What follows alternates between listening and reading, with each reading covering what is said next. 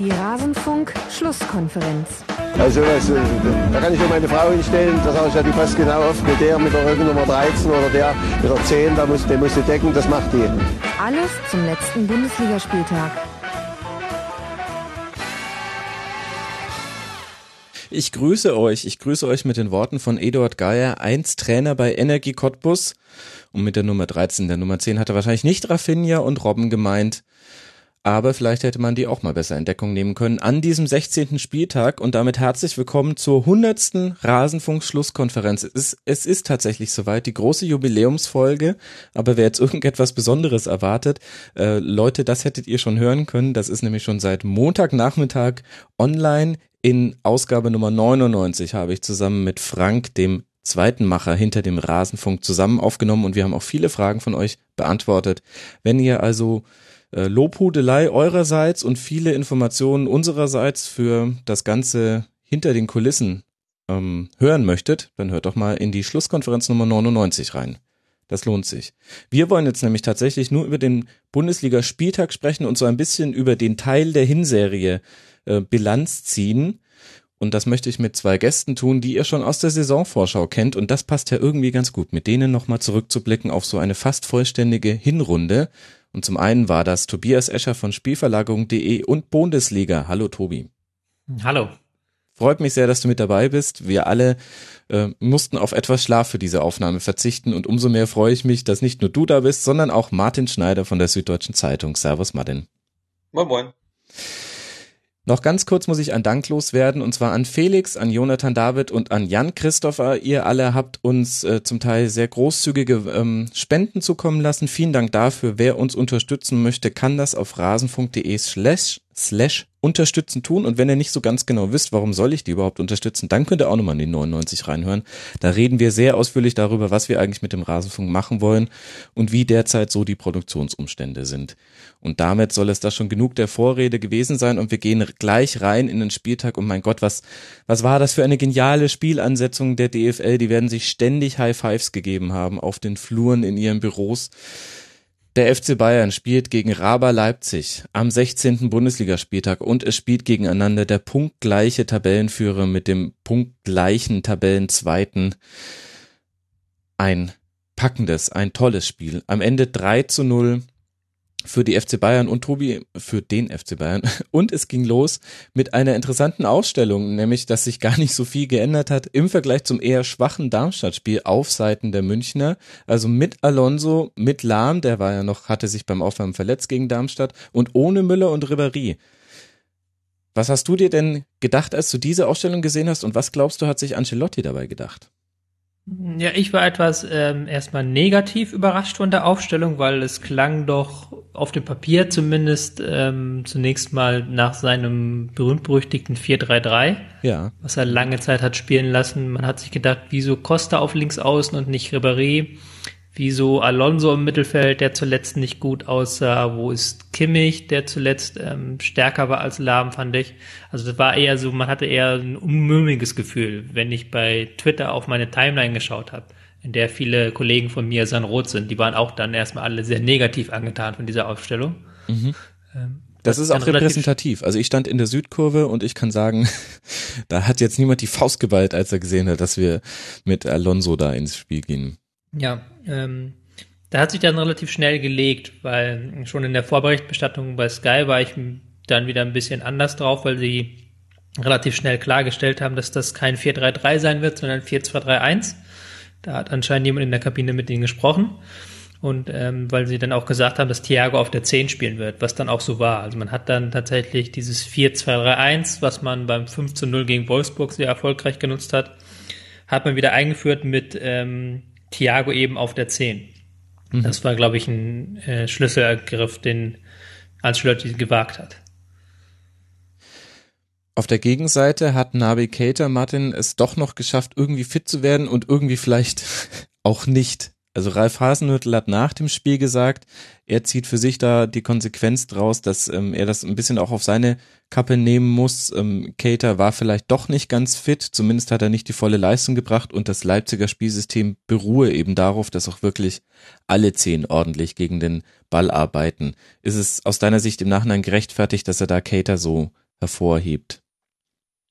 Ähm, Cater hebt er natürlich hervor, weil es bei dem am offensichtlichsten ist, weil er mhm. ja verletzt war und offensichtlich äh, auf den letzten Drücker zurückgekommen ist. Aber es hat mich persönlich schwer gewundert, weil es war jetzt, glaube ich, mit das erste Mal, dass äh, Leipzig halt nicht, wie sie immer gerne betonen, die ganze Woche Pause hatte, um sich auf ein Bundesligaspiel vorzubereiten, sondern eben nur ein paar Tage und wo es dann eben umso wichtiger gewesen wäre, dass ähm, fitte Spieler auf dem Platz wären und dass Ralf Hasenhüttl sich dann halt so entscheidet, den eh schon angeschlagenen mit in Kombination mit der geringen Regenerationszeit auf den Platz zu bringen, ähm, ja, hat er die Quittung für gekriegt.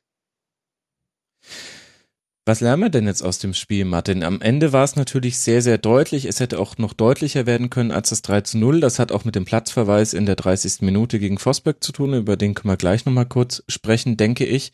Aber was sind denn jetzt die Erkenntnisgewinne aus diesem Spiel? Ich tue mir fast so ein bisschen schwer, das einzuordnen. Ich, ich tue mir auch sehr schwer, das einzuordnen, was vor allem an, an Leipzig liegt. Also mhm. ich habe mir gestern die, die erste Halbzeit dann nochmal angeschaut und ich habe, habe Leipzig überhaupt nicht wiedererkannt.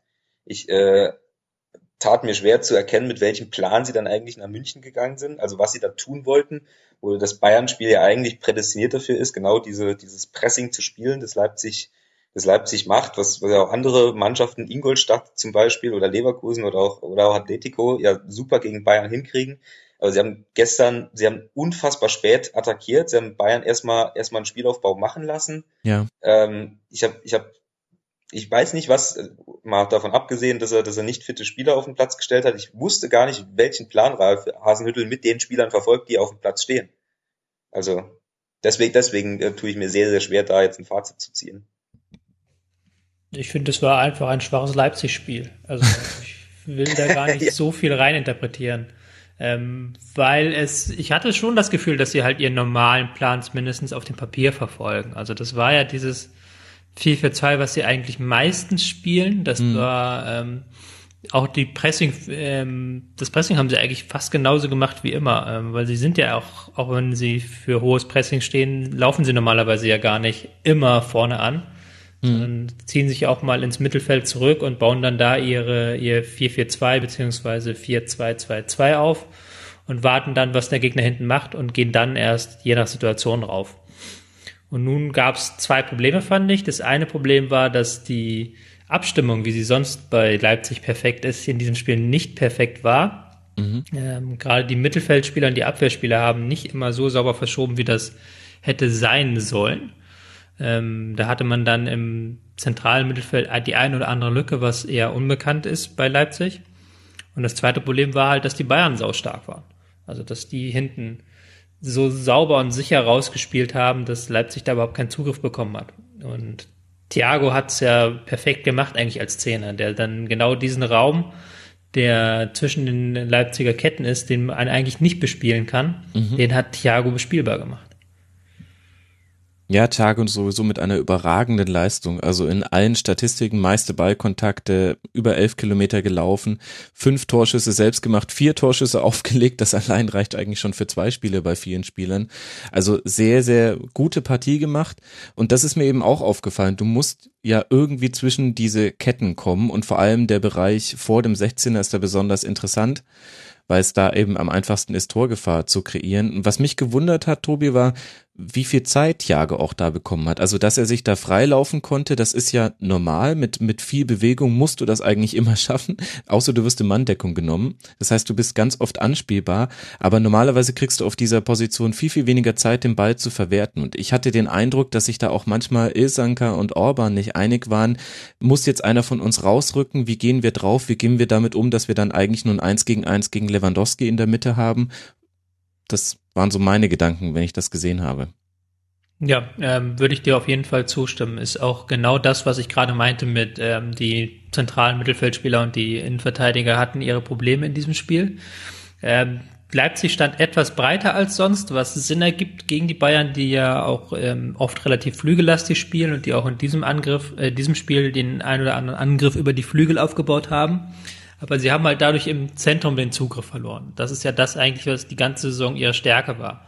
Und man muss aber da jetzt nicht nur Leipzig kritisieren, sondern auch Thiago, der halt wirklich jede einzelne Lücke anvisiert hat und dann äh, den Ball gehalten hat. Ähm, das war halt schon großes Kino, was er zusammengespielt hat. Und auch Xabi Alonso, der sein stärkstes Spiel wahrscheinlich seit zwei, drei Jahren gemacht hat, der ihn dann immer wieder gefunden hat zwischen den Linien. Und das ist dann schon nicht so leicht zu verteidigen, aber sagen wir so, Leipzig hat es schon mal besser gemacht. Okay, es ergibt sich langsam ein stimmiges Gesamtbild, Martin, finde ich. Trotzdem muss ich sagen, also mich hat's gewundert, dass Alonso, nach meiner Erinnerung wurde er kein einziges Mal von mehr als einem Spieler aggressiv angelaufen. Er hat tatsächlich allerdings auch sehr wenige Bälle mit dem Rücken zum gegnerischen Tor angenommen. Das ist ja immer so eine klassische Situation, wo man dann sehr aggressiv ins Pressing gehen kann, einfach weil der Spieler in der Regel noch ein bisschen Zeit braucht, sich zu orientieren und die Gefahr nicht kommen sieht. Das haben, hat Alonso vermieden, ich weiß nicht, ob bewusst oder unbewusst, äh, hat er die Bälle immer mit Blick nach vorne angenommen. Aber ganz, ganz wenige Situationen, wo mal Sabitzer, Vosberg, Pausen, Werner, die haben ja genügend schnelle Leute vorne drin, wirklich gezielt so eine Pressing-Falle fast aufgebaut hätten gegen ihn. Naja, er hat ja mehr oder weniger das Klassische gespielt, also hat sich also immer wieder in die zurückfallen lassen, dann dort nimmt man den Ball dann eben so an, dass man ihn, dass man nach vorne guckt.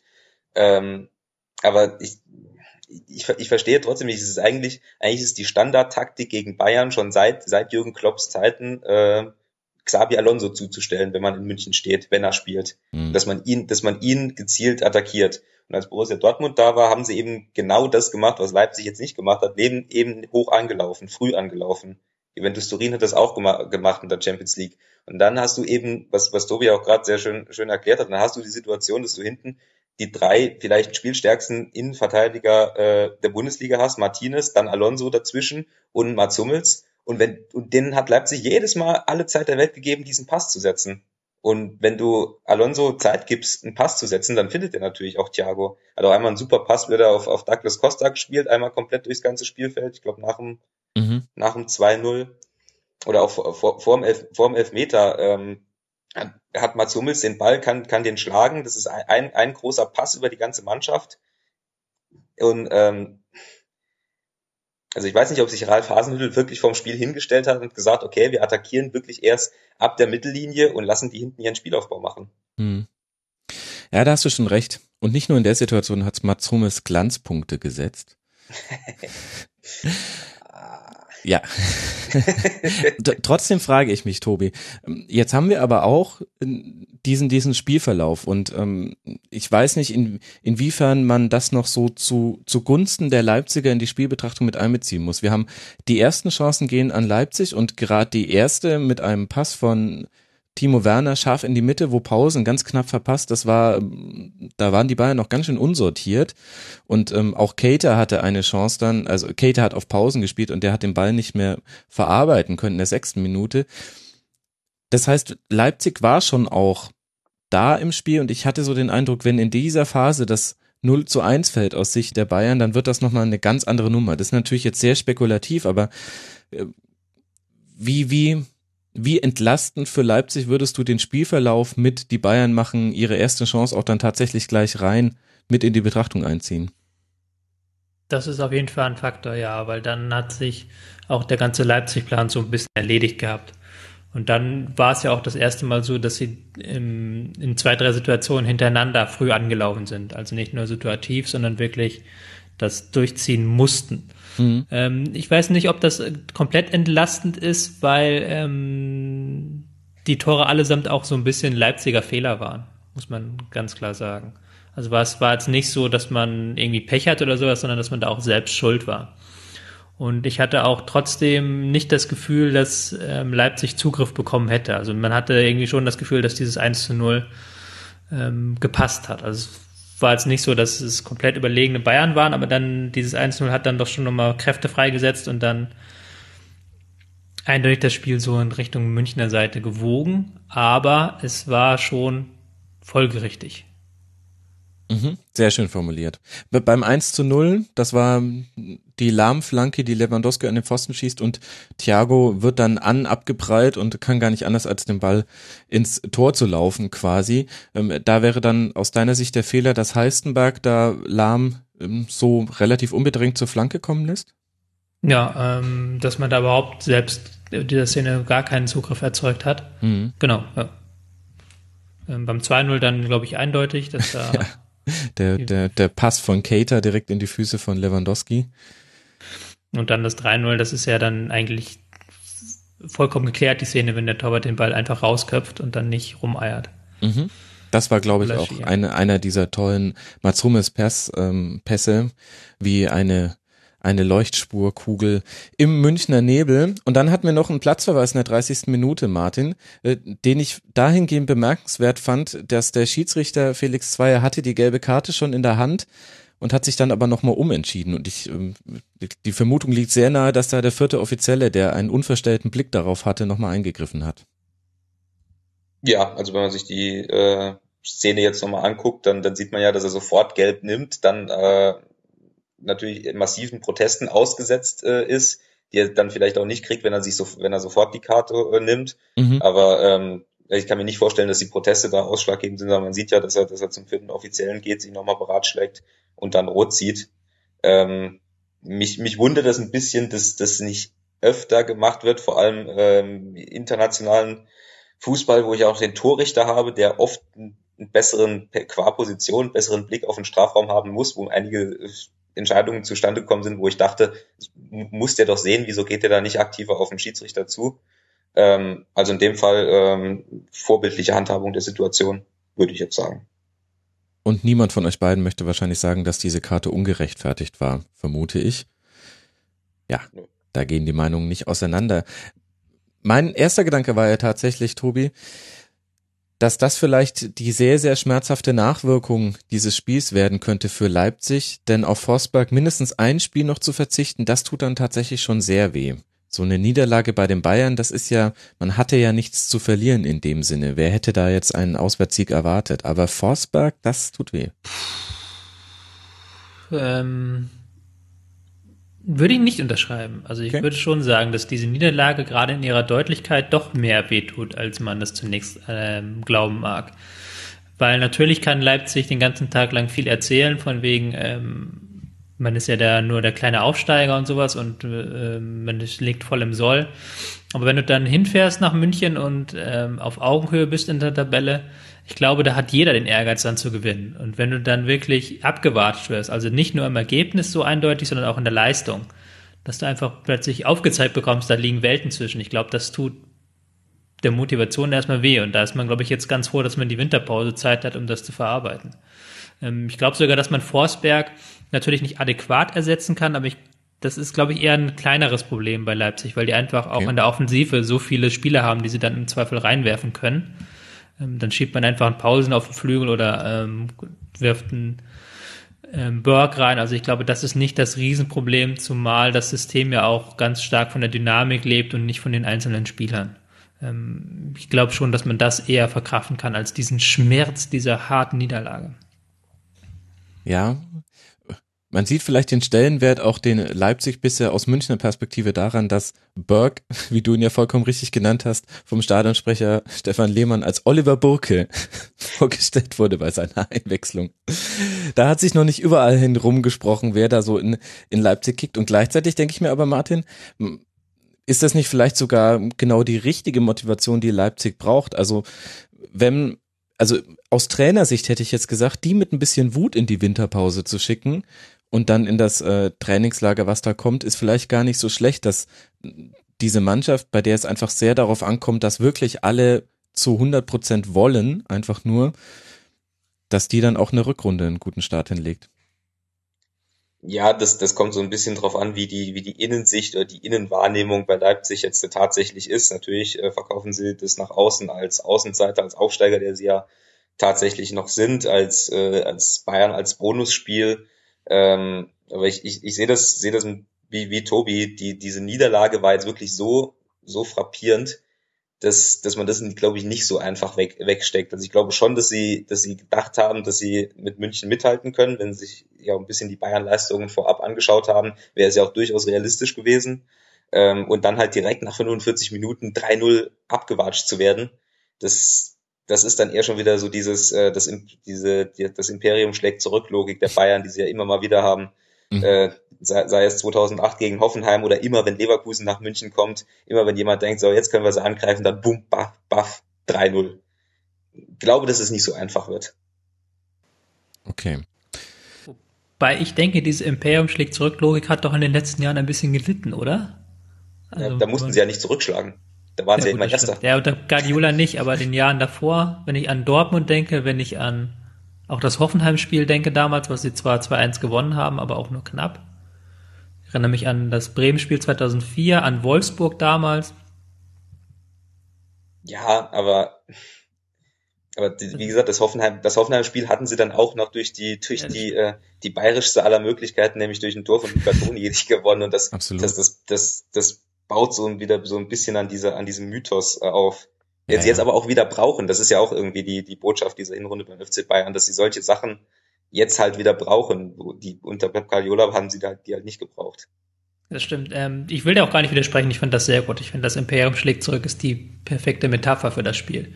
Nur ich finde das immer ganz interessant, dass die Bayern sich so diesen Ruf erarbeitet haben einfach, dass man das so erwartet, so ein Stück weit. Ich habe auch gestern schon wieder die ersten Tweets in die Richtung gesehen, so von wegen, oh, war ja klar, dass die Bayern das jetzt wieder gewinnen. Wobei es in der, wenn man sich die Fußballhistorie anguckt, gar nicht so viele Beispiele gibt für solche Bayern-Spiele. Das ist so ein Klischee. Das ist, glaube ich, auch so ein, jetzt kommen wir wieder auf die ähm, spirituelle Ebene. Aber das ist auch, glaube ich, dieses Mir sein Mir, ähm, dass die Bayern das halt selber glauben ähm, dass man das in dem Club selber glaubt, dass man so ist. Ja. Und gleichzeitig glaube ich, dass du bei den Bayern und bei den aktuellen Bayern noch mehr als bei den Guardiola Bayern einfach merkst, ob sie Lust auf ein Spiel haben und zwar sportliche Lust. Also irgendwie, wenn die auf dem Platz stehen, wollen die natürlich gewinnen, aber das war jetzt wieder eine Partie, wo auch dann Mats Hummels, der ja auch eine Leuchte war, hinten drin bei den Bayern, nach dem Spiel gesagt hat, wir hatten richtig Bock, wir hatten richtig Lust und ähm, keine Angst, sondern einfach nur Bock auf dieses Spiel und das merkst du halt tatsächlich bei so einer Mannschaft wie dem Bayern häufiger. Und zu dieser Mannschaft hat nicht gehört Thomas Müller. Und auch Joshua Kimmich saß erst auf der Bank. Ich will jetzt nicht die riesen Müller-Diskussion aufmachen, Martin, denn das wird uns sowieso durch die Winterpause begleiten. Irgendeine Geschichte wird es ja brauchen.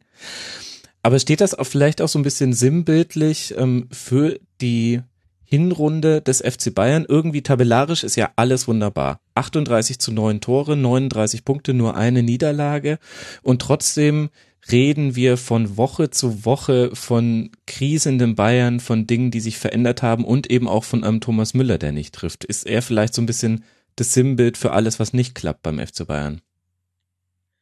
Boah, so, so weit würde würd ich auf keinen Fall gehen. Ähm, Thomas Müller ist, äh, ist so ein Spezialfall. Ich glaube, dass er gestern auf der Bank saß, einfach weil es die, die logische Entscheidung war, weil ich mit Thiago eben jemanden auf der 10 gebraucht habe, der diese, diese Bälle über diese, diese erste Leipziger Linie verarbeitet und das mhm.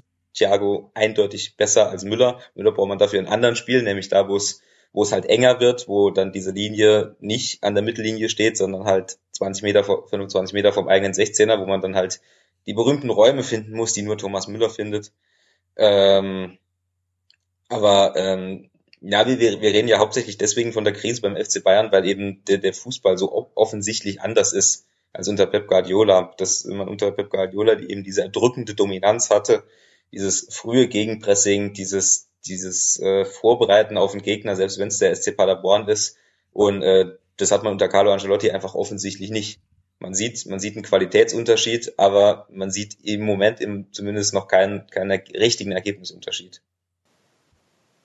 Und wie gut ist jetzt dann die Defensive deiner Meinung nach? Neun Gegentreffer auf der einen Seite ist eigentlich ziemlich eindeutig und auf der anderen Seite haben wir ganz, ganz große Teile der Hinrunde darüber gesprochen, dass die Bayern ungewohnt anfällig sind, gerade bei Kontern. Ja gut, sie sind ungewohnt anfällig bei Kontern. Das liegt ja auch an diesem, diesem, wie Tobi es nannte, viel geschmähten 4-3-3-System, wo ich dann eben die Situation habe, dass ich, äh, wenn ich mit Xavier Alonso in der Zentrale spiele, dass ich den dann dort gern mal alleine lasse. Und wenn ich Xabi Alonso in ein Laufduell schicke bei einem Konter, das muss schief gehen. Das weiß, weiß auch jeder. Mhm. Und ähm, gerade das Spiel gegen Leverkusen war, glaube ich, sowas, wo sie, wo sie sich dann halt überhaupt, was unter Pep Guardiola noch super geklappt hat, diese Kontervermeidung durch ultra frühes Gegenpressing, ähm, das klappt halt nicht mehr. Ich glaube, dass sie hauptsächlich auch deswegen so wenig Gegentore haben, weil sie auch immer noch einen relativ anständigen Torhüter da hinten drin haben. Ähm, aber auch, auch gestern bei dem Spiel, also Leipzig hatte ja super Chancen. Selbst, selbst nach dem, äh, äh, nach dem 2-0, also unmittelbar vor der roten Karte von Forsberg, mhm. hat Orban diesen, diesen Kopfball äh, ja. nach dem Eckball, der wahnsinnig schlecht verteidigt war. Wir hatten davor ein paar Chancen, die, die nicht gut verteidigt waren. Ähm, sie kriegen gegen Rostov drei, drei Gegentore, sie gegen, kriegen gegen Frankfurt ein Gegentor in Unterzahl. Das sind alles halt so, so Sachen, die unter Guardiola nicht passiert sind. Wir reden auch hier natürlich, wenn wir davon reden, dass sie schlechter geworden sind. Das ist ja immer ein Komparativ. Und da muss man auch einfach sagen, dass die letzten Jahre so verdammt gut waren, dass schon ein leichter Einbruch von ähm, 1 plus auf 1 schlechter mhm. ist quasi. Also ähm, die Bayern lassen mehr Torschüsse zu, das ist statistischer Fakt. Also die haben sich, die haben sich so um 0,5 hat sich der Wert verschlechtert pro Spiel. Aber der Wert ist halt immer noch so wahnsinnig gut. Weil sie halt auch eben, wenn man 70 Prozent Ballbesitz hat, dann ergibt sich halt weniger Chancen für den Gegner. Das ist eine ganz logische Sache. Ähm, also der Wert ist immer noch so wahnsinnig gut, dass er ähm, so überragend ist, dass er für neun Gegentore pro Saison reicht. Aber er ist natürlich nicht mehr ganz so gut wie in den vergangenen Jahren, wo man halt nur zwei Schüsse pro Spiel zugelassen hat. Ja, das fasst es, glaube ich, wirklich sehr, sehr gut zusammen. Sehr gut, dass du da den Komparativ mit reinbringst und dann mein Gott, man hat auch einen Leuchtturm mit Mats hinten drin, das hilft jetzt sicher auch. Gerade bei Abendspielen ist das ganz gut. Und jetzt bei Leipzig, wenn wir da mal so eine kurze Bilanz ziehen, Martin, und zwar jetzt uns auch mal lösen von diesem einzelnen Spiel, dass es eine überragende Hinrunde war, das ist ja sowieso jedem klar, der einfach nur die Tabelle anguckt, dass es kein normaler Aufsteiger ist, das ist inzwischen, glaube ich, auch jedem klar. Wie bewertest du denn das, was Leipzig in die erste Liga mit reingebracht hat mit seinem Spielstil? Boah, ähm, Oder warum, warum ist es so schwierig für ganz, ganz viele Bundesligisten damit umzugehen? Ich, ich habe ich hab so ein bisschen den Eindruck, dass zumindest am Anfang, also es gab bei, bei, bei Leipzig in der Hinrunde, glaube glaub ich, so einen Knackpunkt, wo sie ähm, vergleichsweise drei relativ einfache Spiele hintereinander hatten, irgendwie Augsburg, Darmstadt und noch, noch jemand, wo man dachte, okay, die kann man schon mal schlagen und wo sie, wo sie dann danach auswärts in Leverkusen, in Freiburg äh, gespielt haben, wo ich gesagt habe, so, jetzt müssen wir mal gucken, ob sie, ob sie die Hürde packen oder ob mhm. sie da absacken.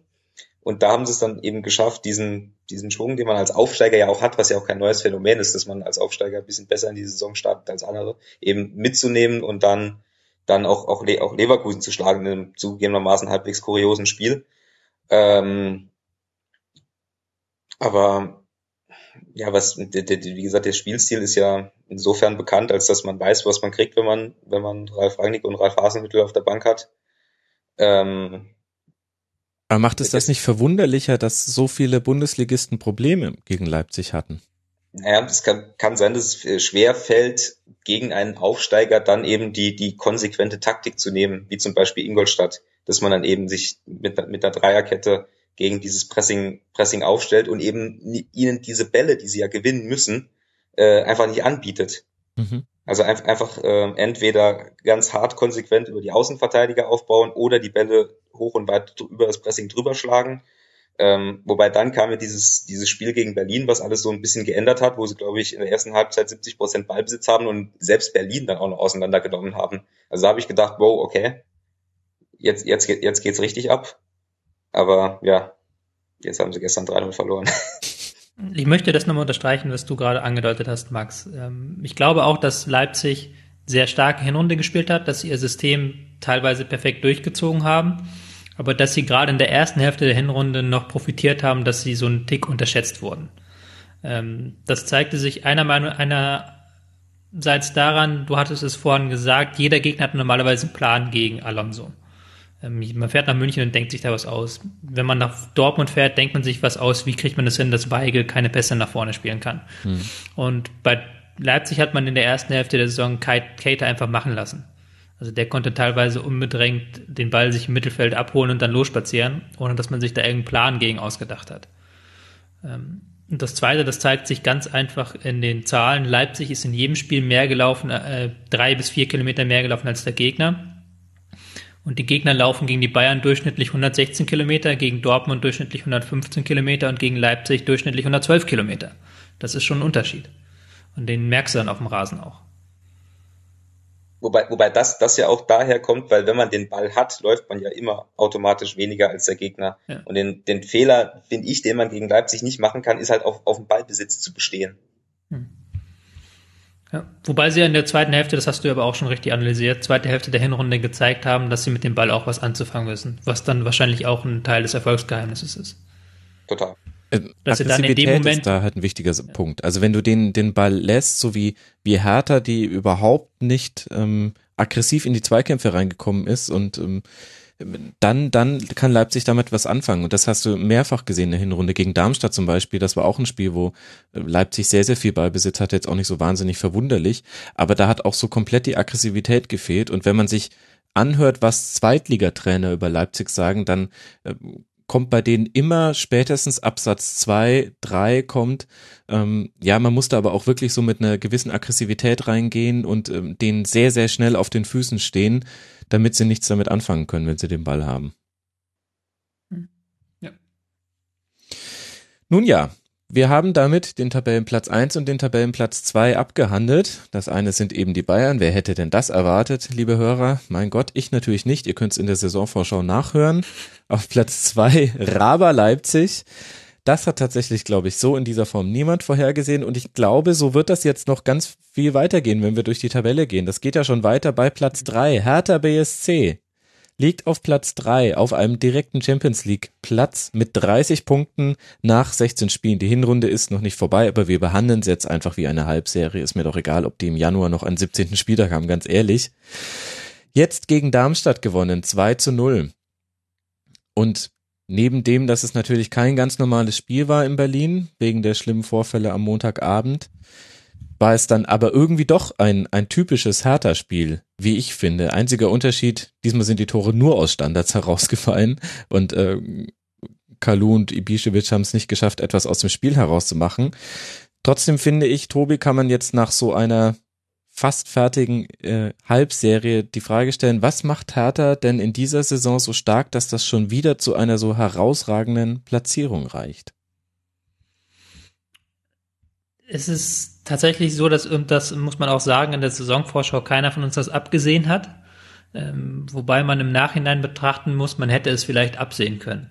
Weil sie noch ähnliche Stärken haben wie in der vergangenen Saison. Das heißt, sie haben ein sehr sauberes Ballbesitzspiel, ein sehr ruhiges Ballbesitzspiel, mhm. ähm, mit dem sie den Gegner auch ein gewissermaßen einlullen können, um dann mit einem plötzlichen Pass auf Ibisevic oder über die Flügel ähm, Torgefahr zu kreieren.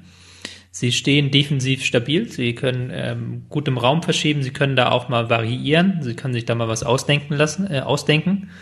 Ähm, und die einzelnen Spieler sind natürlich wieder perfekt fokussiert in das System. Ähm, Ibisevic, der wieder ähm, am Fließband trifft, ein Kalu, der dann wieder zurückgekommen ist und noch wieder was reingebracht hat, Haraguchi, der die erste Hälfte der Hinrunde getragen hat, so ein mhm. bisschen. Auch als, als Torschütze, was man von ihm so bei Hertha noch nicht gesehen hatte. Ja der hat dann auch nochmal einen richtigen Zug zu dem Tor in seinem Spiel bekommen, mhm. ähm, was sehr interessant war. Ähm, ich glaube halt, diese Konstanz ist dann in dem Sinne etwas, was wir vor der Saison so ein bisschen kritisch gesehen haben, weil es halt keine großen Transfers gab, aber ich glaube im Nachhinein ist diese Konstanz eine der Stärken als der Hertha. Und jetzt in diesem Spiel gegen Darmstadt bezogen, Martin, ähm, man hat sich dann trotzdem schwer getan, ich hatte aber auf Darmstädter Seite den Eindruck, so ein bisschen haben die jetzt den Schwung verloren, den man noch in den Spielen gegen Freiburg und gegen Dortmund erkennen konnte, also den ersten Spielen unter dem Interimstrainer Ramon Bernd Roth. Sind die jetzt wieder so zurückgedampft oder überinterpretiere ich das damit auch?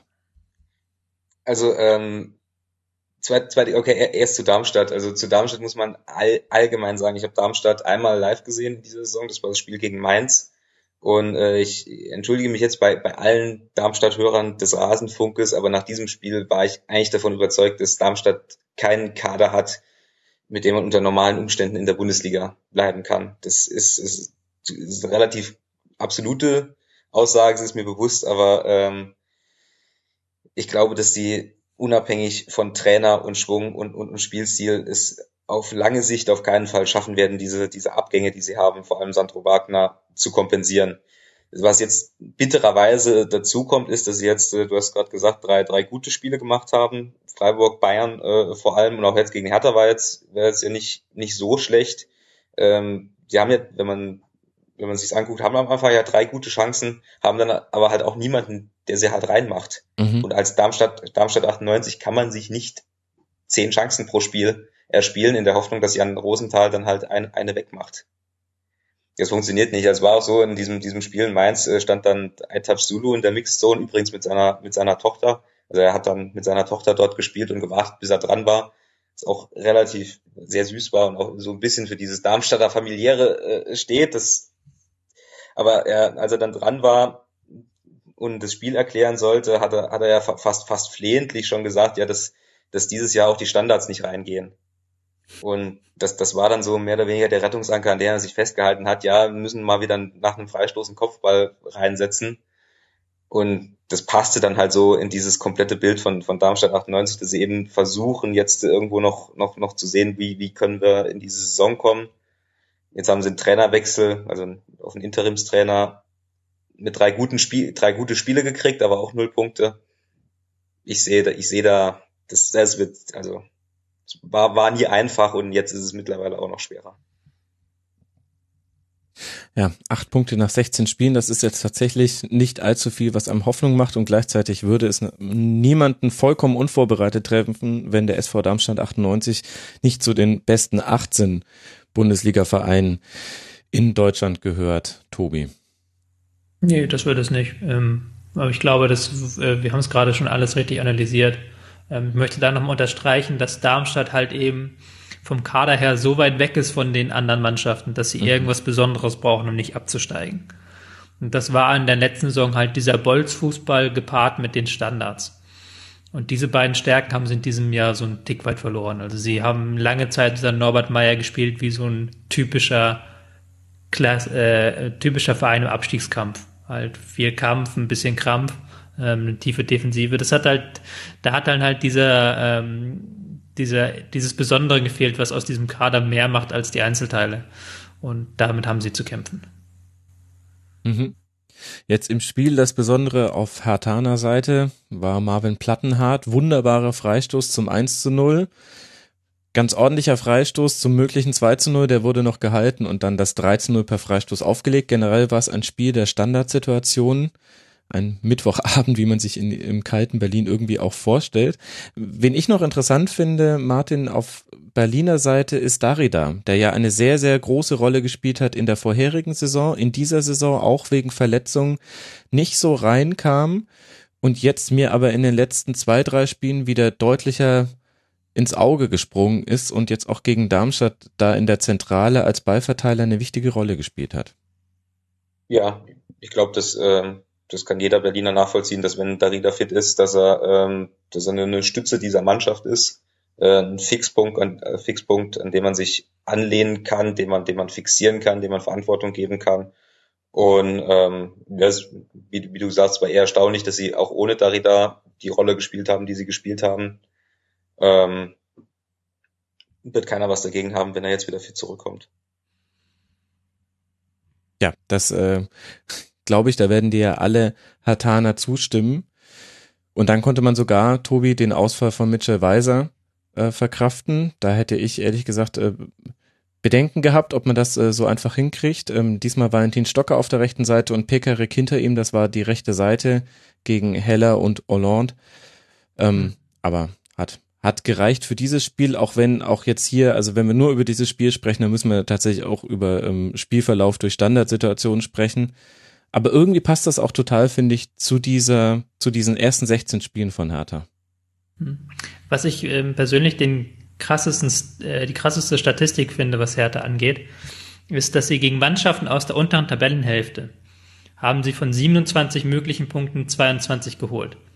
Sie haben nur einmal gegen Werder verloren, unglücklich, und einmal mhm. Unentschieden gespielt gegen Augsburg. Gegen alle anderen Mannschaften haben sie gewonnen. Und ähm, das ist, glaube ich, auch so ein bisschen das Erfolgsgeheimnis, dass ähm, Hertha gerade gegen schwache Mannschaften gut spielt. Einerseits, weil sie das Spiel dominieren können. Sie haben es ja auch, äh, haben ja auch nicht mehr viel so anbrennen lassen, nachdem sie in Führung waren jetzt gegen ähm, Darmstadt. Und ähm, andererseits, dass sie ähm, über Standard zum Beispiel dann so ein enges Spiel entscheiden können. Und das ist, glaube ich, auch ein bisschen, was sie von anderen Teams unterscheidet, dass sie gerade gegen die schwächeren Teams stark sind. Ja, sehr wichtiger Punkt, denn da haben gerade die Großen sind da häufig gestolpert. Das stimmt. Das war übrigens letzte Saison genauso. Sie haben gegen alle Mannschaften gewonnen, gegen, gegen die man gewinnen kann. Und sie haben auch, ähm, das ist auch so ein bisschen einer, einer der Thesen dieser Hinrunde für mich ist, halt eben mit, mit Kalu und Ibisevic eben, eben zwei Neuner, die, diese, diese wenigen Chancen, weil sie haben ja, glaube ich, ihr seid in Statistik fitter als ich, aber hat, hat er nicht irgendwie die zweitwenigsten Torschüsse der mhm. Liga? Irgendwas, also sie sind einfach, einfach gnadenlos effektiv. Sie haben mit Ibisevic und Kalu eben zwei, zwei Stürmer vorne, die die Möglichkeiten, die sie haben, dann eben auch, auch verwerten. Und das schlägt, das ist, und diese Kombination ist wirklich so effektiv, dass es sich die, nach, nach, nach 16 Spieltagen auf Platz drei der Tabelle bringt. Das ist der absolute mhm. Wahnsinn, wenn man es mal nüchtern betrachtet. Die zweitwenigsten Schüsse, ja. Ja. Reihen sich ein zwischen, im Sandwich zwischen des HSV und dem SV Darmstadt. Da, wo man bestimmt nicht im Sandwich sein möchte, ist Hertha in der Torschussstatistik. Aber gut, es hat zu einem herausragenden Platz drei gereicht und dahinter kommt eine Mannschaft mit der Eintracht aus Frankfurt auf Platz vier, die nicht minder überrascht hat in dieser Saison, vielleicht sogar noch mehr. Wir, wir haben mehrere Überraschungsteams in dieser fast fertigen Hinrunde. Leipzig haben wir schon abgehandelt und da ist Eintracht auf jeden Fall die nächste Mannschaft, Tobi.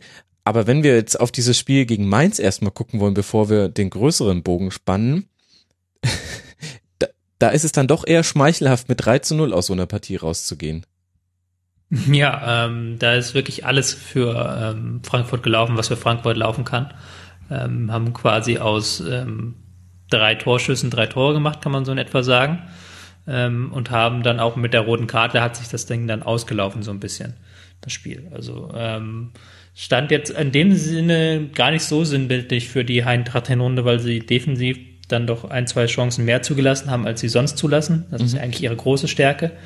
Und weil sie ähm, vorne halt sehr ähm, effektiv waren, was sie auch teilweise sein können, was eigentlich auch nicht ihre größte Stärke ist. Also sie brauchen ja auch normalerweise noch ein, zwei Chancen mehr. Also das war jetzt wirklich so ein Spiel, wo alles nach Plan gelaufen ist, was nach Plan laufen kann.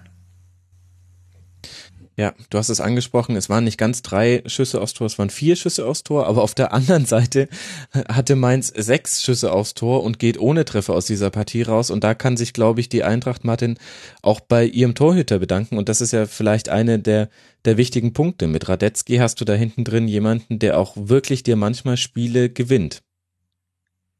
Das wollte ich gerade sagen, jetzt hast du es gesagt. Also ähm, ja, das geht, so, geht tatsächlich so ein bisschen unter, dass die wirklich einen, sich einen super Torhüter gefischt haben. Das würde mich mal interessieren, wer, wer bei der Eintracht dafür zuständig ist, die, die Torhüter zu scouten, weil sie hatten ja, gut, Kevin Trapp, das Potenzial von Kevin Trapp zu erkennen, war jetzt vielleicht nicht so schwierig, aber jetzt den, den Radetzky da, da rauszufischen, das, das war schon stark, vor allem wieder diesen, diesen Schuss von, ähm, ich habe jetzt Schiss, den, den Mainzer falsch auszusprechen. Gebammer.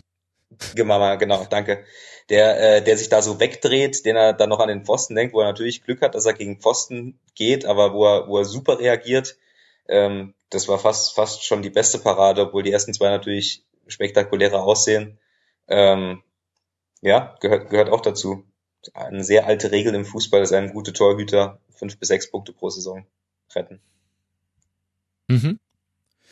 Und dann hast du vorne drin einen 18-jährigen Ayman, Ayman Barkok, nee, Ayman Barkok, Entschuldigung, Tobi, der jetzt schon zum zweiten Mal zeigt, ähm, da konnte noch was kommen in der Zukunft, in dieser eh schon relativ jungen Mannschaft von Eintracht Frankfurt, aber Barkok ist ein mehr oder weniger Eigengewächs seit drei Jahren jetzt bei der Eintracht, das heißt nicht auf Laie gerade da. Ich glaube, auf den würde ich mich besonders freuen als SGE-Fan. Ja, das stimmt. Vor allen Dingen, weil ja auch sonst andere Spieler eher wieder weggehen. Einfach Lefko, genau. der auch eine sehr starke Hinrunde gespielt hat. Ähm, ja, der hat jetzt bei seinen Einwechslungen immer mal wieder angedeutet, ähm, was er für, was er reinbringen kann, auch an Torgefahr. Und dass er jetzt das Tor gemacht hat, sollte ihm nochmal einen Auftrieb geben. Ähm, ich muss zugeben, ich habe ihn noch nicht so sehr beobachtet in der Jugend. Ist jetzt auch kein Spieler, der jetzt irgendwie äh, in dem Jugendbereich besonders riesig aufgefallen ist. Umso interessanter ist das halt, dass er jetzt in so durchstartet. Ja, ich finde es auch immer wieder interessant, wie sehr Spieler allein dadurch einen Unterschied machen können in der Bundesliga im Jahr 2016, indem sie einfach mal ein 1 gegen 1 Duell gewinnen mhm. und danach auch fähig sind, den, den Raum, den sie dadurch immer bekommen, dann auch zu nutzen. Ja, auf jeden Fall. Ähm, die dann so ein Tempo mitbringen, auch in dem Sinne. Genau, genau. Und auch so eine unerwartete, äh, unerwartete Aktion machen, die dann meistens, die dann auch, muss man fairerweise sagen, öfter schiefgehen als funktionieren. Aber wenn sie funktionieren, dann meistens den Unterschied aufmachen, weil Ähm, Gerade in dieser Saison ist doch oft so, dass wenn du das 1 gegen 1 Duell gewinnst, bist du so halbwegs durch. Das haben auch die äh, Bundesligisten so ein bisschen in ihren taktischen Plänen eingearbeitet, dass relativ wenige 1 gegen 1 Duelle geführt werden. Und dann ist so ein Spieler natürlich eine interessante Option. Mhm. Sieht man ja zum Beispiel bei Werder dann auch mit Serge Gnabry, da hast du einen ähnlichen mhm. Spielertypus und ähm, solche Leute kreieren immer viel Chaos in den Hintermannschaften der Gegner. Jetzt, wenn wir mal Bilanz ziehen, Martin, sehen wir eben Platz vier für die Eintracht, die im letzten Jahr noch die Relegation spielen musste, also da auf Platz 16 war. Das muss man sich wirklich immer noch mal vor Augen halten. Was hat sich denn in Frankfurt verändert, dass das jetzt so krass umgeschlagen ist? Denn auch mit etwas weniger Spielglück, dann wäre das halt Platz 8 geworden. Das wäre immer noch herausragend. Ja, ich, ähm, ich habe es an anderer Stelle bei, bei SZ.de mal gesagt, ich habe das Gefühl, dass bei Frankfurt zwei Sachen zusammenkommen. A, haben sie äh, im, in dieser Transferperiode mit ihren ganzen Spielern, die sie sich ausgeliehen haben, offensichtlich äh, überdurchschnittlich viele Treffer gelandet. Mhm. Ich hoffe für die Eintracht, dass es System war und, und, und nicht Glück. Allein, allein Vallejo, dass der, dass der so einschlägt, ähm, konnte keiner ahnen, dass äh, dass Fabian so funktioniert, weil Fabian, wenn, wenn Sie sich mal anguckt, äh, bitte das jetzt nicht persönlich zu nehmen, aber eigentlich ist das auch so, so, so ein potenzieller Fehleinkauf. So jemand, der so, so, so ein technisch starker Zehner, der äh, so aussieht, als könnte er auch zum Übergewicht neigen und der dann da steht, wie äh, die, die Eintrachtler kennt das ja mit, äh, mit Kajo, der dann da steht und zwei gute Spiele macht und dann über die Saison wieder, wieder abfällt. Aber Martin, Mach. Übergewicht im Mittelfeld, das will man doch haben, wenn ich ja. Pep Guardiola richtig verstanden habe. Okay, Entschuldigung. Es war alles, es war eine kurze Nacht für uns alle. Ähm, Entschuldigung, mach weiter. Aber es, es funktioniert halt äh, alles. Dann hast du die zwei, äh, hast du die Funktion, die Spieler, die schon bei der Eintracht waren, die die funktionieren. Vor allem äh, Bastian Ochipka und Timothy Chandler, wo äh, meine Eintracht-Community äh, sagt, wer sind diese zwei und was haben sie mit den alten zwei gemacht?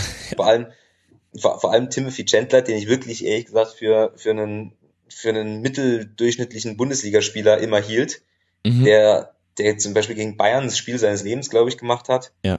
Ähm, kommt alles zusammen und dann dazu diese, diese ähm, Vorgabe von Nico Kovac, wahnsinnig körperbetont zu spielen, die Zweikämpfe zu suchen, ähm, aus, aus jedem Spiel so, so, so, so eine Autoscooter-Veranstaltung zu machen das kommt, kommt offensichtlich bei der Mannschaft an. Ante Rebic habe ich noch vergessen. Auch ein super Transfer. Ich sag nur ein Wort, Fünferkette. Reicht das, äh, äh, um in der Bundesliga auf Platz 4 zu landen? Da hast du jetzt aber den hm. Heiligen Gral ein, für viele geöffnet. Ein, allein natürlich nicht, aber ich glaube schon, dass es einen Anteil hat. Weil sie einfach, Frankfurt war die erste Mannschaft, die ganz kon konsequent auf 5-3-2 umgestellt hat. Sie waren die erste Mannschaft, die halt ganz konsequent im Mittelfeld mit äh, Manndeckung gearbeitet haben, beziehungsweise Mannorientierung nennt man das ja heute, mhm. ähm, wurde auch schon ähm, gesagt, dass sie da sehr körpergetont spielen. Aber ich glaube halt dieses taktische System, das halt einfach defensiv so massiv ist, dass einfach den Gegner keinerlei Zeit und Raum im Mittelfeld gibt. Ich glaube, das ist schon entscheidend, wenn man guckt, weil sie auch die Mannschaft mit den zweitwenigsten eingefangenen Toren sind. Mhm. Ist das, glaube ich, schon die Defensive ähm, die große Stärke der Mannschaft. In der V-Statistik nach 16 Spielen Platz 2 hinter dem HSV mit 16,5 Vs pro Spiel. Da läuft Thomas Tuchel eine stille und äh, lautlose Träne über die Wange herunter. Jetzt ist die Defensive das eine, das sind die zwölf Gegentreffer. Und das andere sind natürlich die 22 erzielten Tore. Tobi, was hat sich denn im Spiel nach vorne verändert? Denn man war ja nicht mehr so abhängig von Alex Meyer wie noch in den Spielzeiten zuvor. Jetzt hast du schon wieder den Punkt, den ich sagen könnte, hier weggenommen. Sorry. er ist ja gut drin, ne? ja, der ist ja gut drin, ja. man ist nicht mehr so abhängig von Alex Meyer vorne. Mega. Das ist, das ist ja krass. Wie kommst du denn da drauf? Sondern man hat ähm, einerseits ähm, ist man flexibler vorne im Spiel geworden. Man kann mit den Außenverteidigern, die sich in dieser neuen Fünferkette, in diesem höheren Rolle, die sie dadurch spielen können, sehr wohlfühlen. Man kann mit denen mehr Flanken schlagen, aber man kann auch, man schafft es auch besser, sich vom Flügel rein zu kombinieren. Und da ist es dann halt nicht mehr so wichtig, ähm, wer dann vorne drin steht. Da ist dann gar nicht mehr dieses, ähm, dieser Torrichter von Alex Meyer gefragt, weil man halt sich sehr sauber reinspielt. Mhm. Wenn man die Spieler auch sehr sauber freispielt im 16er. Also, dass man dann, man arbeitet zum Beispiel sehr viel mit Rückgaben vom, von der Grundlinie aus, die man dann relativ gut verwerten kann. Und das hat dann auch ein Fabian drauf, der sich da sehr gut ähm, zu positionieren weiß oder halt auch andere Stürmer. Und man ist dann halt nicht mehr davon abhängig, dass Alex Meyer mal zu, zufällig zur richtigen Zeit am rechten Ort spielt, weil man diese Szenen im Strafraum weniger zufällig und mehr bestimmt herausspielt. Ja, sehr interessant. Das ist doch viel interessanter als mein Punkt. Man ist nicht mehr so abhängig von Alex Meyer. Ich hätte es nämlich nicht damit begründen können, dass man im Prinzip jetzt einfachere Chancen von der Verwertbarkeit her kreiert. Im Endeffekt ist es ja der Punkt, nur ein bisschen stärker ausgeführt. Ne? Tobi, wenn du jetzt einfach nichts gesagt hättest, dann wären wir sehr, sehr gut ja, aus dieser Nummer rausgekommen und ich stelle jetzt nur noch offene Fragen, ohne meine Meinung gleich mit reinzudrücken. da passiert uns das nicht mehr. Und deshalb äh, lasst uns mal auf Mainz gucken. Die stehen jetzt nach 16 Spielen auf Tabellenplatz 10 mit 20 Punkten, 26 zu 30 Tore.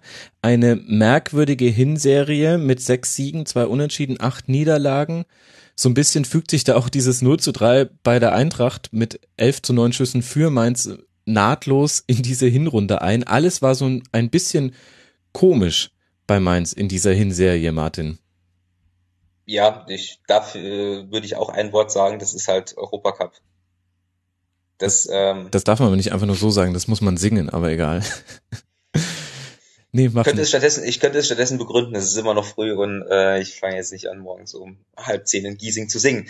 Äh, ja, Mainz, äh, Martin, Martin Schmidt äh, begründet das ja immer, Mainz äh, äh, will immer die laufstärkste Mannschaft der Liga sein. Das äh, sagt Martin Schmidt in diversen Interviews. Und wenn man eben dann unter der Woche in, in Anderlecht oder in, in Aserbaidschan spielt, dann ist das, äh, ist das schwierig am Wochenende auf den Platz zu bringen. Vor allem, wenn ich eben als kleiner Verein, der Mainz per Definition ist, nicht in der Lage bin, den Kader so zu, zu erweitern, ähm, dass ich diese, diese Belastung eben wegstecke.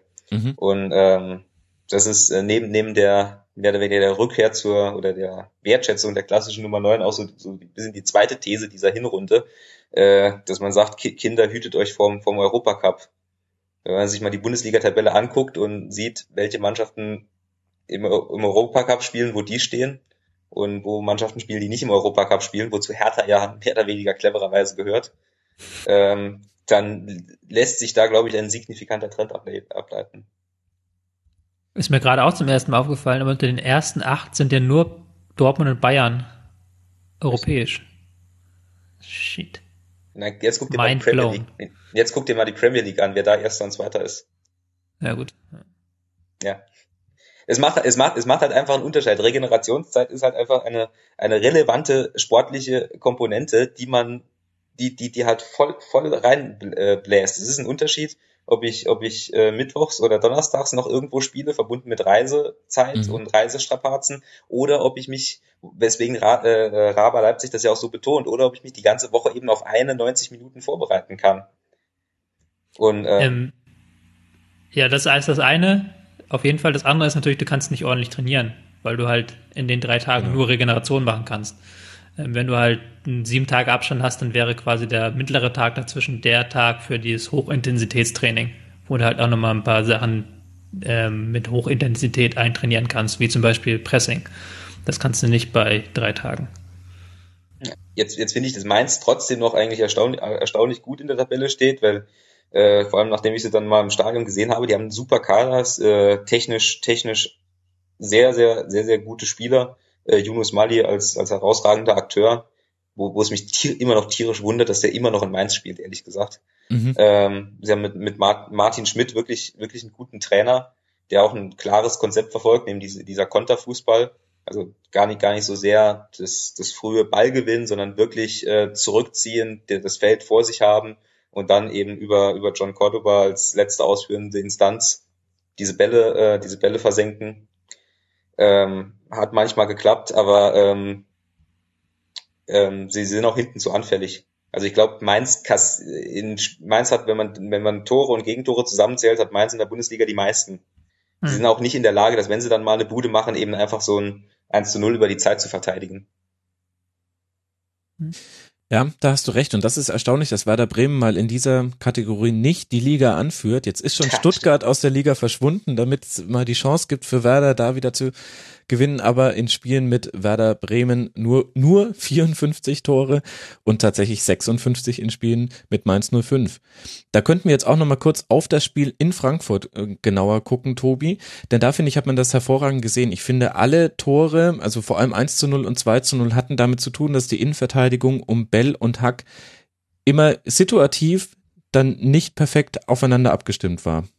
Hm. Ja, das ist, sieht man öfters diese Saison bei Mainz, dass ähm, gerade die Viererkette hinten dann ähm, komisch steht und dass sie dann durch individuelle Fehler, die aber dann in Wahrheit eher so gruppentaktische Fehler sind, weil die gesamte Abstimmung in der Viererkette nicht stimmt, dass sie dann dadurch Tore einfangen. Und bei ähm, 30 eingefangenen Toren muss man nicht davon reden. Also da sind, ist man auf Platz drei, glaube ich. Ich glaube nur Hamburg und Werder haben noch mehr eingefangen das ist dann schon ein Grund, warum man auf 10 und nicht auf äh, 6 oder 7 steht. Mhm. Wollen wir noch über den Platzverweis für Cordoba reden? Ich tue mich ehrlich gesagt schwer, diese Szene zu bewerten. Gegen Abraham, für alle, die es nicht gesehen haben, ein Zweikampf, beide liegen am Boden. Cordoba steht auf und steht beim Aufstehen auf dem Fuß von Abraham oder stellt seinen Fuß extra dorthin oder hat keinen anderen Platz, um zu stehen. Abraham tut das Ganze ganz fürchterlich weh, wie eine Nierenentfernung ohne Betäubung. Und dann gibt's eine rote Karte. Habt ihr dazu eine Meinung, Martin? Äh, ja, man, wenn man eine Meinung dazu haben, muss man ja immer, immer wahnsinnig viel unterstellen. Das ist so ein bisschen das Problem.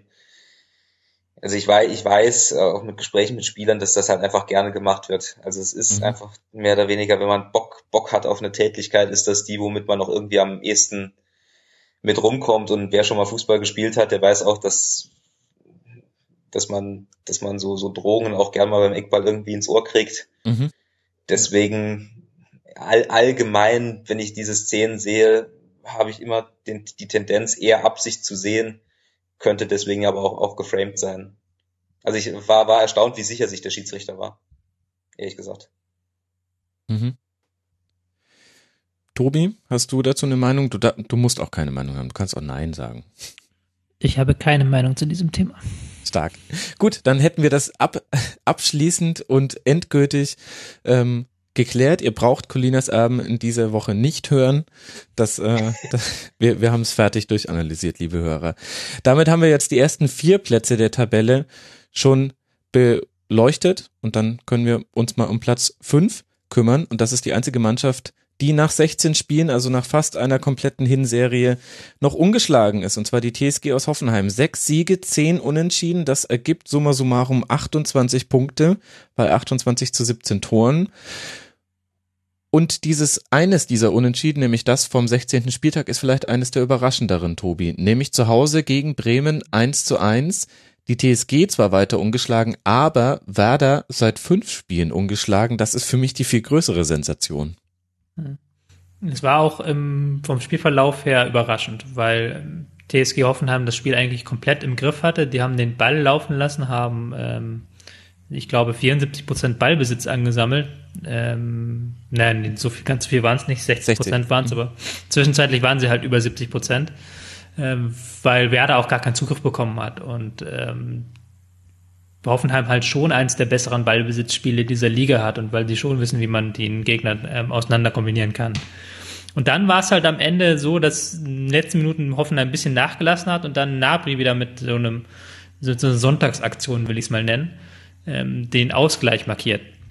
Ähm, das ist so ein bisschen der Trend bei Werder Bremen, habe ich das Gefühl, die im Zweifelsfall mit einer Nabri-Aktion aus dem Nichts den Ausgleich markieren. Das war letzte Woche schon so. Aber war das ähm, wirklich Nabri? War das nicht eher Garcia, der sich da auf der linken Seite durchsetzt und dann spielt ja. er ja einen Pass in den Rückraum und ja klar, den musst du dann auch noch machen, aber ich muss sagen, mich hat er eher Garcia verwundert in der Szene. Ja gut, Garcia hat es aufgelegt, das stimmt, da hast du recht. Das war dann die Aktion, aber Nabri hat das Tor gemacht. Er ist mhm. also so der Top-Torschütze mit Abstand bei Werder Bremen. Hätte man wahrscheinlich auch nicht gedacht vor der Saison. Ja, okay, das ist natürlich richtig. Kann man denn etwas sagen, was sich da verändert hat, Martin, außer dass man offensiv jetzt eine größere Entlastung hat, beziehungsweise auch man merkt Werder das Selbstbewusstsein an, auch nach Rückstand noch Tore erzielen zu können, ebenso wie jetzt zum Beispiel diesen späten Ausgleich hier. Das hast du auch gegen den HSV gemerkt, wo wo ich nach dem zweimaligen Rückstand eigentlich gedacht hätte, das ist so eine typische Situation, wo eine Bremer Mannschaft auch mal auseinandergefallen ist in der Vergangenheit und da kam man immer zurück. Und jetzt hat man eben mit Kruse, Nabri und Pizarro so ein Dreigestirn da vorne, das sich einfach sehr, sehr wohl fühlt in all seinen Facetten. Ist das schon so die wesentliche Veränderung bei Werder? Ja, das, Werder, Werder hat sich ja im Prinzip komplett überholt, wenn man sich ähm, anguckt, welche Mannschaft da bei diesem, diesem Debakel gegen, gegen Bayern im ersten Spieltag auf dem Platz stand und welche Mannschaft da jetzt auf dem Platz steht. Also rein nicht nur von der Mentalität, sondern rein, rein personell ist ja einmal, einmal wirklich einmal komplett überholt. Ähm, klar, vorne diese drei, das ist, ähm, das ist natürlich eine Offensivpower, äh, die völlig überdurchschnittlich ist für, für einen potenziellen Abstiegskandidaten vor allem Serge, Serge Gnabry, wenn man ihn sich anguckt ähm, auf dem Platz, der ist, ähm, der, der ist so ein bisschen wie, wie Kevin De Bruyne vor ein paar Jahren, der ja auch plötzlich dann bei Werder gelandet ist. Also der, der ist ein bisschen, wirklich ein bisschen zu gut für diese Mannschaft. Und wenn du dann jemand so hast, das hat ähm, Tobi eben ja schon, schon gesagt, dann, dann zieht das natürlich, dann macht das natürlich auch alle anderen besser, weil du musst dich als Gegner auch speziell diesen Typen einstellen. Du musst dich eventuell eher dorthin verschieben, du musst ihn eher doppeln, das heißt, auf einem anderen Fleckchen auf dem Platz wird nochmal ein, äh, eine Ecke frei, was auch Claudio Pizarro, also was ich so von Werder sehe in letzter Zeit, nutzt er, ist nicht, natürlich nicht mehr so agil, mhm. aber nutzt das wahnsinnig clever. Max Kruse, der trotz allem potenzieller, äh, nicht potenzieller, sondern Ex-Nationalspieler ist, also das ist schon, schon Wahnsinn. Und dann ähm, hast du dich auch im zentralen Mittelfeld äh, komplett geändert. Du hast Clemens Fritz jetzt wieder nach hinten gezogen, also Philipp Bargfrede an die Seite gestellt. Das hattest du am Anfang ja auch nicht. Da hat Clemens Fritz ja mehr oder weniger die 10 gespielt, wofür er auch ehrlich gesagt zu alt ist. Ähm, und da hast du schon mal, schon mal von, von der, vom Gerüst, vom Fundament der Mannschaft eine völlig andere Voraussetzung als bei diesem desaströsen Saisonstart. Das hört sich alles sehr positiv an aus Bremer Sicht und wie gesagt, fünf Spiele ungeschlagen. Das ist ja auch sehr, sehr positiv. Damit jetzt Werder auf Platz 15 mit 16 Punkten und nur 34 Gegentreffer nach 16 Spieltagen. Da sieht man deutlich eine Stabilität, die man bisher nicht kannte von Werder. Ironie off. Und auf der anderen Seite haben wir die TSG unter Julian Nagelsmann. Äh, verwundert es einen schon nicht mehr, wie erfolgreich sie spielt. Wie gesagt, ungeschlagen und jetzt trotz dieses kleinen Dämpfers mit nur einem Punkt gegen Werder eine sehr, sehr gute Hinserie, Tobi. Ja, auf jeden Fall. Ähm, was so ein bisschen untergeht, ist, dass sie aus den letzten sieben Spielen haben sie sechs Unentschieden gespielt. Und da war auch das ein oder andere dabei, was man hätte verlieren können. Mhm. Andererseits auch jetzt mit Bremen eins dabei, was man hätte gewinnen müssen eigentlich. Ähm, weil, aber sie sind in dem Sinne sehr stabil, weil sie halt ähm, mit dem Ball was anzufangen wissen, weil sie ähm, den Gegner auseinander kombinieren können im Zweifelsfall und auch ein Spiel dominieren können.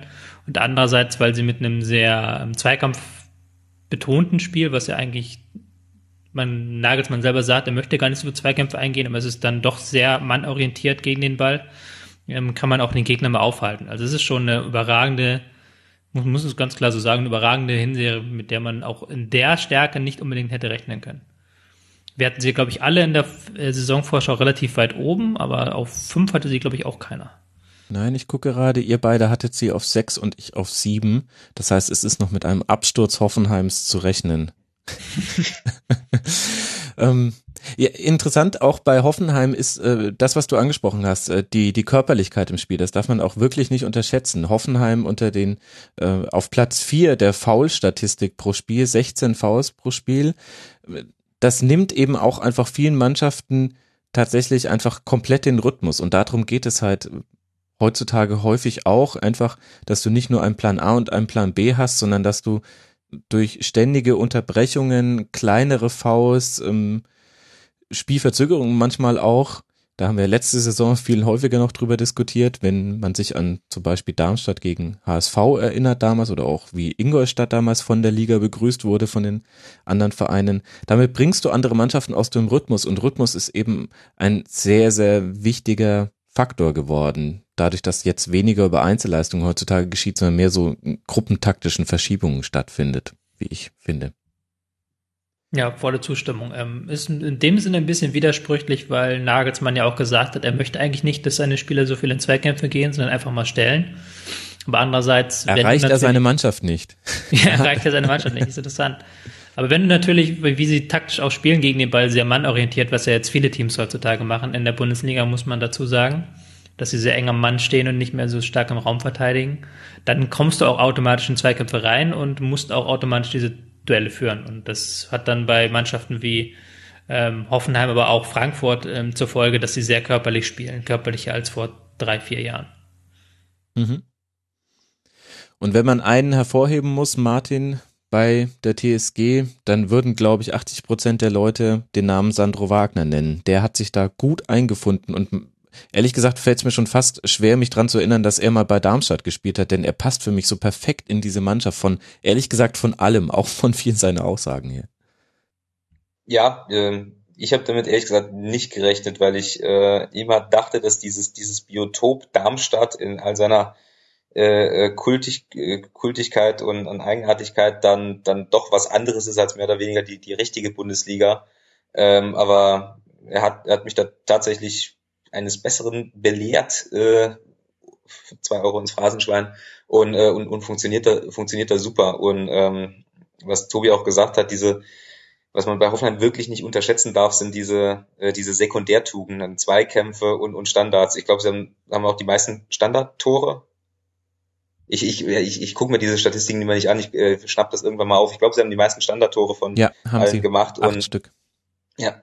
Und das, ähm, das, das kommt dann noch rein in diese, in diese ähm, taktische Flexibilität, die Nagelsmann ja mitbringt, was Tobi auch gesagt hat, was total äh, stimmt, dass sie, dass man das Gefühl hat, dass sie, äh, dass sie alle Situationen, die so ein Spiel bereithält, in der Lage sind, sie, sie zu lösen.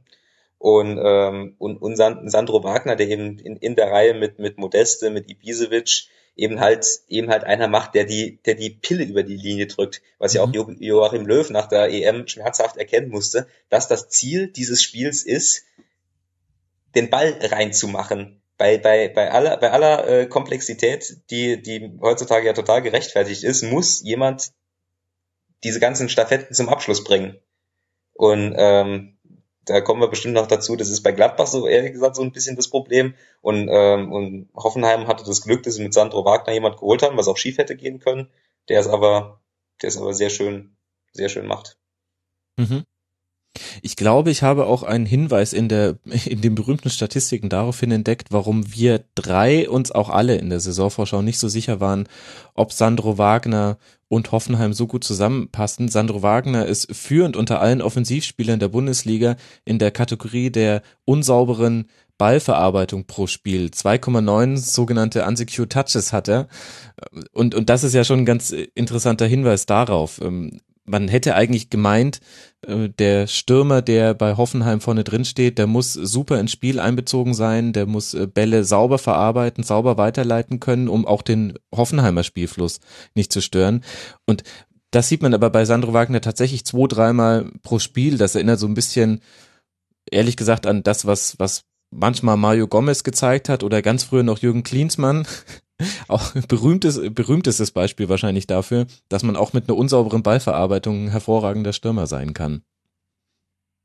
Womit ich uns jetzt sehr schön in Schutz genommen habe, warum wir das alle nicht sehen konnten, dass Sandro Wagner da. Das ist auch bei Zeiten immer, muss man auch ganz klar sagen, es ist bei Zeiten auch ein Problem für Hoffenheim. Wenn sie ähm, einen guten Angriff von hinten raus raufbauen und dann versuchen mit einem ihrer Diagonalpässe Wagner zu finden und der dann den Ball nicht ordentlich ablegt, das ähm, macht da hat auch manchen Angriff zunichte gemacht, muss man auch sagen. Also bei allem, was er Gutes bringt für Hoffenheim, hat er auch in dieser Hinsicht manchmal nicht so Gutes gebracht. Womit wir wieder drauf gehauen hätten. Aber ja, ja, nee, klar. Ähm, ja, ich, ich war es ja, ich war es ja. Alles gut. Gibt ja hier keine Kollektivschuld, zum Glück.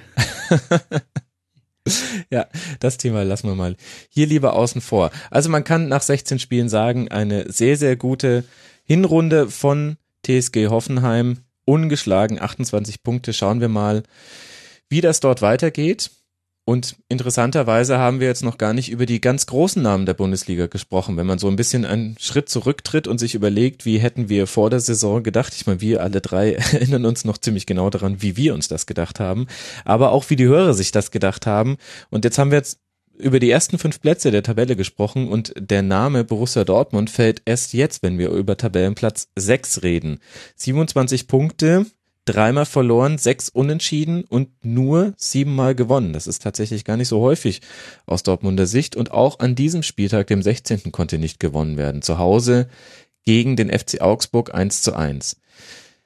Martin, ich finde, bei Dortmund hat man in dieser Saison ganz oft bei der Spielbetrachtung zwei Wahrheiten gehabt. Die eine Wahrheit war ein Chancenplus, viele herausgearbeitete Torschüsse, viele gute Abschlüsse und in ganz vielen Spielen, die nicht gewonnen wurden, hatte man den Eindruck, wenn das noch zehn Minuten länger gegangen wäre, dann, dann hätte das noch hingehauen. Und die andere Wahrheit ist aber, ja, ein Spiel dauert halt drei Euro in, auf, in unser Patreon-Konto. Ein Spiel dauert halt 90 Minuten und irgendwie hat es ja dann auch, nivellieren sich ja auch solche Spielunglücke und Glücke ähm, über den Verlauf von 16 Spielen. Wo liegt denn jetzt die Wahrheit bei Borussia Dortmund? Ja, ja, wenn man wenn man es wenn man es mal ehrlich äh, sieht, dann ist das ja eigentlich dieser Prozess, den wir dann doch alle erwartet haben, nämlich dass Dortmund eben den, den viel zitierten Umbruch hat, dass sie mit Hummels, Gündogan, Mkhitaryan drei totale Leistungsträger verloren haben. Jetzt äh, ähm, eine, eine, eine Talentsuppe da da haben, die die europaweit europaweit quasi unvergleichlich ist, aber dass es eben eben wichtig ist, diese dieses Talent dann irgendwie diese PS irgendwie auf die Strecke zu bringen und das kriegen sie noch nicht hin. Insofern ist es, ist es normal, mehr oder weniger, was wir sehen. Was äh, überraschend ist, ist, dass es sich dann doch tatsächlich in, in zwölf Punkten Abstand auf Bayern niederschlägt. Also sie müssten auf gut Deutsch gesagt einfach sechs Punkte mehr haben. Hm. Ja, ich glaube, Martin hat das jetzt alles gesagt. Ich glaube, wir können Dortmund abhaken. ähm, nee, so schnell halt lasse so. ich euch da nicht raus. Äh, ich es ist halt, Nein, es ist halt so, dass der Kader lange Zeit Anlaufzeit gebraucht hat und dass auch Tuchel immer noch so ein bisschen Anlaufzeit braucht, diesen Kader wirklich zu nutzen. Er hat, die Mannschaft hatte teils große Probleme, wenn sie das Spiel machen mussten, weil sie einfach niemanden hatten, der das Spiel auslöst. Dazu kam dann, dass Bartra teilweise gefehlt hat, der das könnte, dass Guerrero, der das auch als äh, Verbindungsspieler sehr gut kann, dass die teilweise lange Zeit gefehlt haben. Und dann hast du halt einen Kader mit sehr viel tollen Offensivdribblern und ähm, paar guten Verteidigern, aber wenig dazwischen, sage ich mal so. Und jetzt zum Ende der Hinrunde fand gegen Augsburg hat es zum ersten Mal so richtig gut funktioniert, also dass man ein richtig schönes Ballbesitzspiel hatte. Mhm. Ähm, in der zweiten Halbzeit dann einfach den Abschluss nicht gefunden hat. Aber ich wird ja auch in die BVB-Kreisen jetzt Tuchel immer stärker angegangen und das kann ich nur nicht so ganz nachvollziehen, weil sie halt doch schon einen Umbruch hatten und bei der Wahrheit zwölf Punkte auf Bayern, okay, aber andererseits auch nur drei Punkte auf den direkten Champions League Qualifikationsrang und in der Champions League Gruppenphase souverän weitergekommen, auch gegen sich gegen Real Madrid in der Gruppe durchgesetzt als Gruppensieger. Hm, ich glaube schon, dass man da das Bestmögliche rausgeholt hat. Ja, vielleicht kommt aber genau aus dieser Diskrepanz zwischen Champions League und Bundesliga dann tatsächlich auch ein Teil hm. des Unmuts bei den eigenen Fans, dass man eben sieht, wie viel besser es sein könnte und dass eben jetzt inzwischen eine schöne Regelmäßigkeit wird bei Dortmund, dass man sieht, gegen Real ist alles wunderbar, ist jetzt nicht so krass wie bei Wolfsburg in der letzten Saison, aber es gibt dann trotzdem einen starken Leistungsabfall im nächsten Bundesligaspiel oder zumindest wenn man die Spiele nebeneinander liegt, versteht man nicht so ganz, wie dieselbe Mannschaft so unterschiedlich agieren kann. Da hast du vielleicht recht. Lichter hat natürlich auch, ähm, muss ich wieder als ähm, Mann, der nur den Blick fürs Taktische hat, sagen, hat taktische Gründe natürlich auch. Mhm.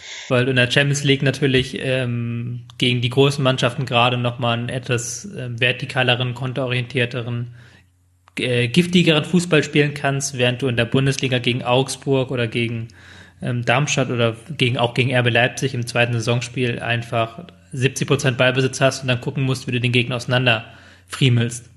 Was halt auch, wenn du Woche für Woche immer wieder Spieler setzen musst, schwierig ist. Und äh, da, das ist das, was man in der Rückrunde rausfinden muss.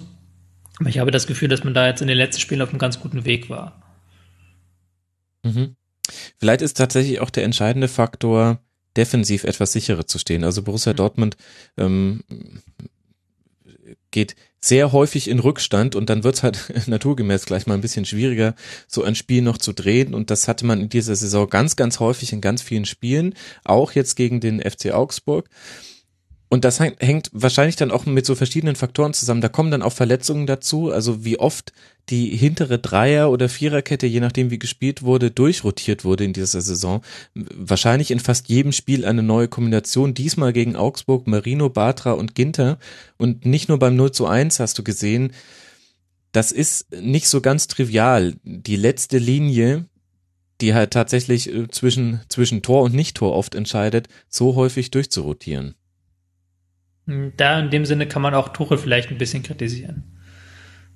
Weil ähm, ich erinnere mich noch unter Klopp, da gab es ja immer ein sehr klares System. Hm. Da gab es mal ein berühmtes Spiel gegen Bayern, wo, glaube ich, die Hälfte der Mannschaft gefehlt hat und plötzlich Oliver Kirch in der Startelf stand. Oh ja. Und sie haben ähm, trotzdem defensiv perfekt gestanden und perfekt verschoben. Weil halt diese Automatismen so drin waren, egal wer da gespielt hat, das Defensive konnten sie abrufen. Und so, so sehr ich diesen Ansatz mag von Thomas Tuchel, dass man sich auf den Gegner einstellt, dass man sich was ausdenkt taktisch, dass man da einen flexiblen Plan hat. Ich fand, man hat schon gemerkt, dass diese ständige Wechsel von Vierer auf Dreierkette und ähm, auch der gepaart mit diesem ständigen Personalwechsel, den man hatte, dann manchmal zu Unsicherheiten hinten drin geführt hat. Ähm, das hat man gerade letzte Woche gegen Hoffenheim gemerkt, wo man definitiv wirklich nicht stabil stand. Ähm, ich glaube, da könnte man vielleicht so ein bisschen ansetzen und sagen, okay, vielleicht hätte man da noch ein bisschen mehr defensive Stabilität reinbringen können, wenn man schon ähm, jede Woche zwei Spieler austauschen muss, sei es aus Verletzung, sei es, weil jemand wieder fit geworden ist. Dazu kurz äh, vielleicht, das ist auch das, was, äh, was unser BVB-Korrespondent Freddy Röckenhaus äh, erzählt, dass das genau, genau das der Punkt ist, der auch Borussia Dortmund intern äh, durchaus kritisch angesprochen wird, dass wenn man eben die Situation hat, dass man den Kader komplett durchwürfelt, dass man dann noch einen Trainer hat, der äh, von, von, seinem, von seiner ganzen Denkweise, seiner taktischen Flexibilität eben der Meinung ist, dass es für jedes Spiel eine taktisch optimale Lösung ist, äh, taktisch optimale Lösung gibt und eben eben dann diese Variante wählt und dann von der, von, von der Konstanz, von der Stabilität, von der Eingespieltheit her eher weggeht. Also das ist, ähm, glaube ich, sehr, sehr richtig analysiert. Das haben sie bei Borussia Dortmund auch erkannt. Und dann glaube ich so ein bisschen perspektivisch gesehen, das ist jetzt natürlich auch spekulativ, aber ich sehe da tatsächlich ein Problem auf Borussia Dortmund und auch so ein bisschen die ganze Liga zu kommen, ehrlich gesagt. Wenn ich mir anschaue, wer so positiv hervorsticht bei Borussia Dortmund, Aubameyang, Dembele, Reus, immer wenn er nicht verletzt ist, ähm, Pulisic auch zum Beispiel, dann kann ich mir immer sehr, sehr gut ein Szenario vorstellen, in dem zumindest manche dieser Spieler im Sommer wieder weg sind. Also ich habe den Eindruck, Dortmund wird dieses Gefühl des Umbruchs mit sich mittragen. Das ist jetzt natürlich spekul spekulativ, aber das ist natürlich sehr ernüchternd, wenn du dir überlegst, normalerweise hätte man gesagt, na gut, Umbruchssaison und in der nächsten Saison setzen wir dann einen drauf, spielerisch, konstant und so weiter. Und mein Gefühl sagt mir aber eher, nee, das könnte dann schon wieder den nächsten Umbruch geben, halt kein, vielleicht keinen ganz so großen, weil nicht in jedem Mannschaftsteil eine Stütze wegbricht, vielleicht nur im vorderen. Aber das ist äh, finde ich für die komplette Liga, wenn man sich jetzt um den sportlichen Wettbewerb Sorgen macht, nicht die beste Nachricht, die ich jemals gehört habe. Aber es, wie gesagt, ist natürlich auch nur ein Gefühl meinerseits. Ihr dürft mir da widersprechen. Vor allem wissen wir seit Football Leagues, dass die Verträge in Dortmund nicht die, sag mal, die besten sind, um die Spieler zu halten. Da gab es ja das berühmte Beispiel mit Mikitarian, wo sie hätten dem Berater eine hohe Summe zahlen müssen, wenn sie das Angebot nicht annehmen von Manchester United. Mhm. Ähm, ich weiß nicht, was jetzt in den anderen Verträgen drin steht. Theoretisch haben die Spieler Vertrag. Also theoretisch, äh, ich glaube, Aubameyang bis 2020, Dembele sogar noch drüber hinaus. Weigel hat man auch verlängert. Aber es kann schon sein, dass dann wieder manche Spieler die Dortmund als ähm, Durchlaufstation sehen.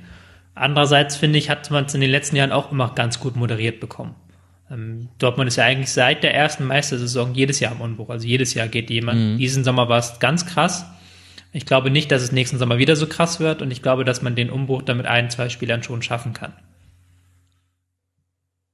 Ich, ja, ähm, ja. ich sehe ehrlich gesagt nicht so den richtigen natürlichen Transferkandidaten nicht. Also wenn man wenn man davon ausgeht, dass äh, die äh, die europäische Elite ähm, Spieler haben will, die ihnen sofort weiterhelfen, die sie nicht noch entwickeln müssen, dann fallen jedenfalls im Moment noch, äh, fällt die Halboffensive mehr oder weniger aus. Die einzigen zwei, wo ich das jetzt so sehe, ist einmal Rafael Guerrero, mhm. wirklich super spielt, der, der fast, fast schon, fast schon der beste Transfer ist, den Dortmund geholt hat, wie ich finde. Und, und einmal äh, Christian Pulisic, der äh, eben, bei dem die Kombination aus Talent und Alter äh, nicht zu übersehen ist. Ob, ob man, ja, ob man jetzt Aubameyang natürlich. Und Aubameyang. Ja gut, klar. Und Dembele ja auch. Also aber bei Dembele bin ich, bin, ich, bin ich mir halt nicht so sicher, ob da, wenn wenn man davon jetzt einfach mal davon ausgehen muss, dass er keine Ausstiegsklausel hat, was äh, Hans-Joachim Watzke ja immer wieder betont, ob dann jemand aus der aus der oberen englischen Klasse kommt und und die Millionen auf den auf, auf den Tisch legt, um den zu holen, bin mir gerade nicht so sicher.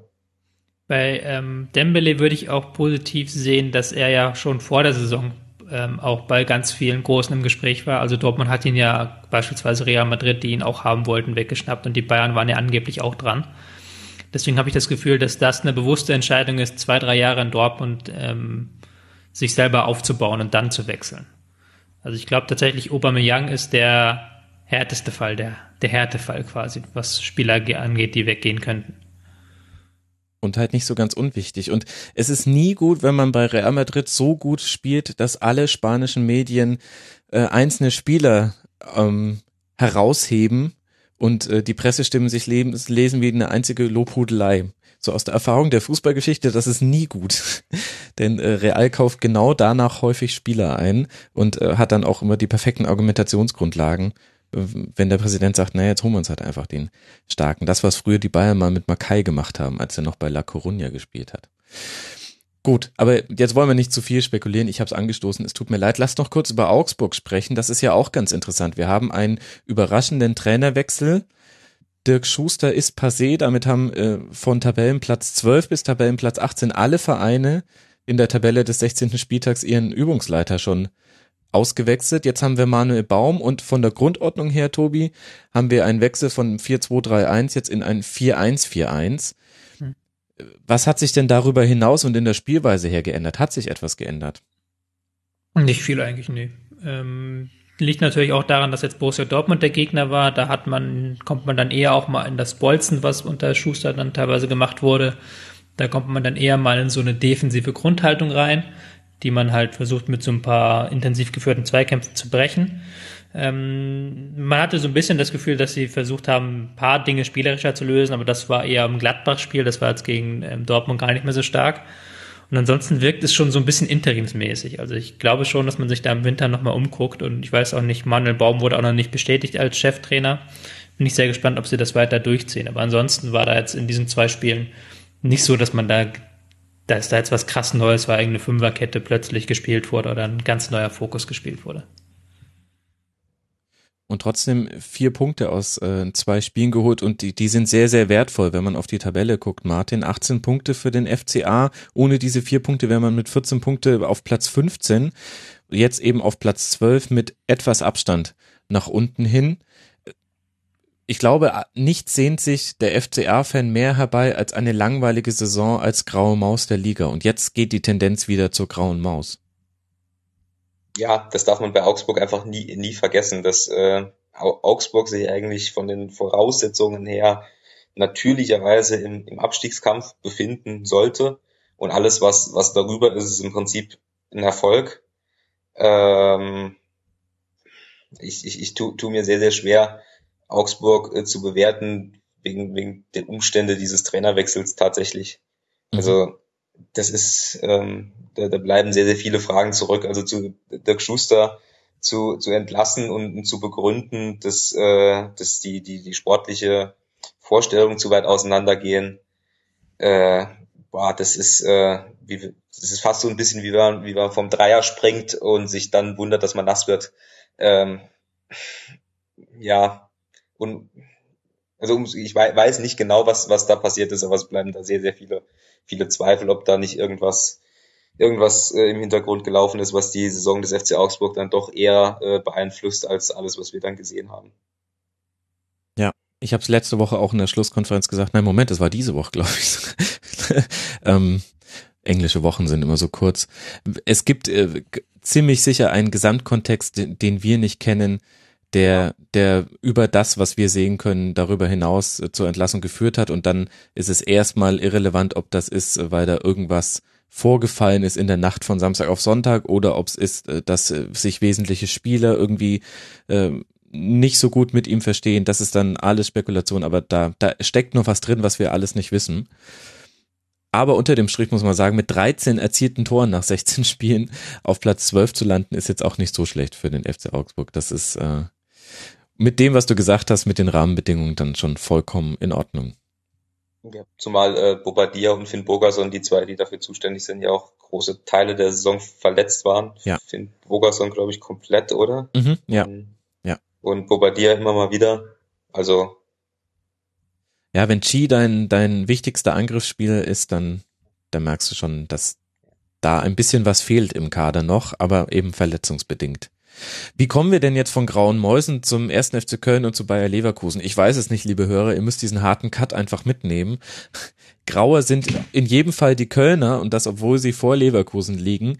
Jetzt gab es das Derby an diesem 16. Spieltag 1 zu 1 am Ende und der FC liegt hinter Borussia Dortmund auf Platz 7 mit 25 Punkten und die etwas größere Überraschung Bayern 04 Leverkusen auch von uns als Mitfavorit auf die Meisterschaft deklariert, liegt nur auf Tabellenplatz 9 und wir reden immer wieder und es hört nie so ganz auf, Tobi, immer wieder über Roger Schmidt hier im Rasenfunk.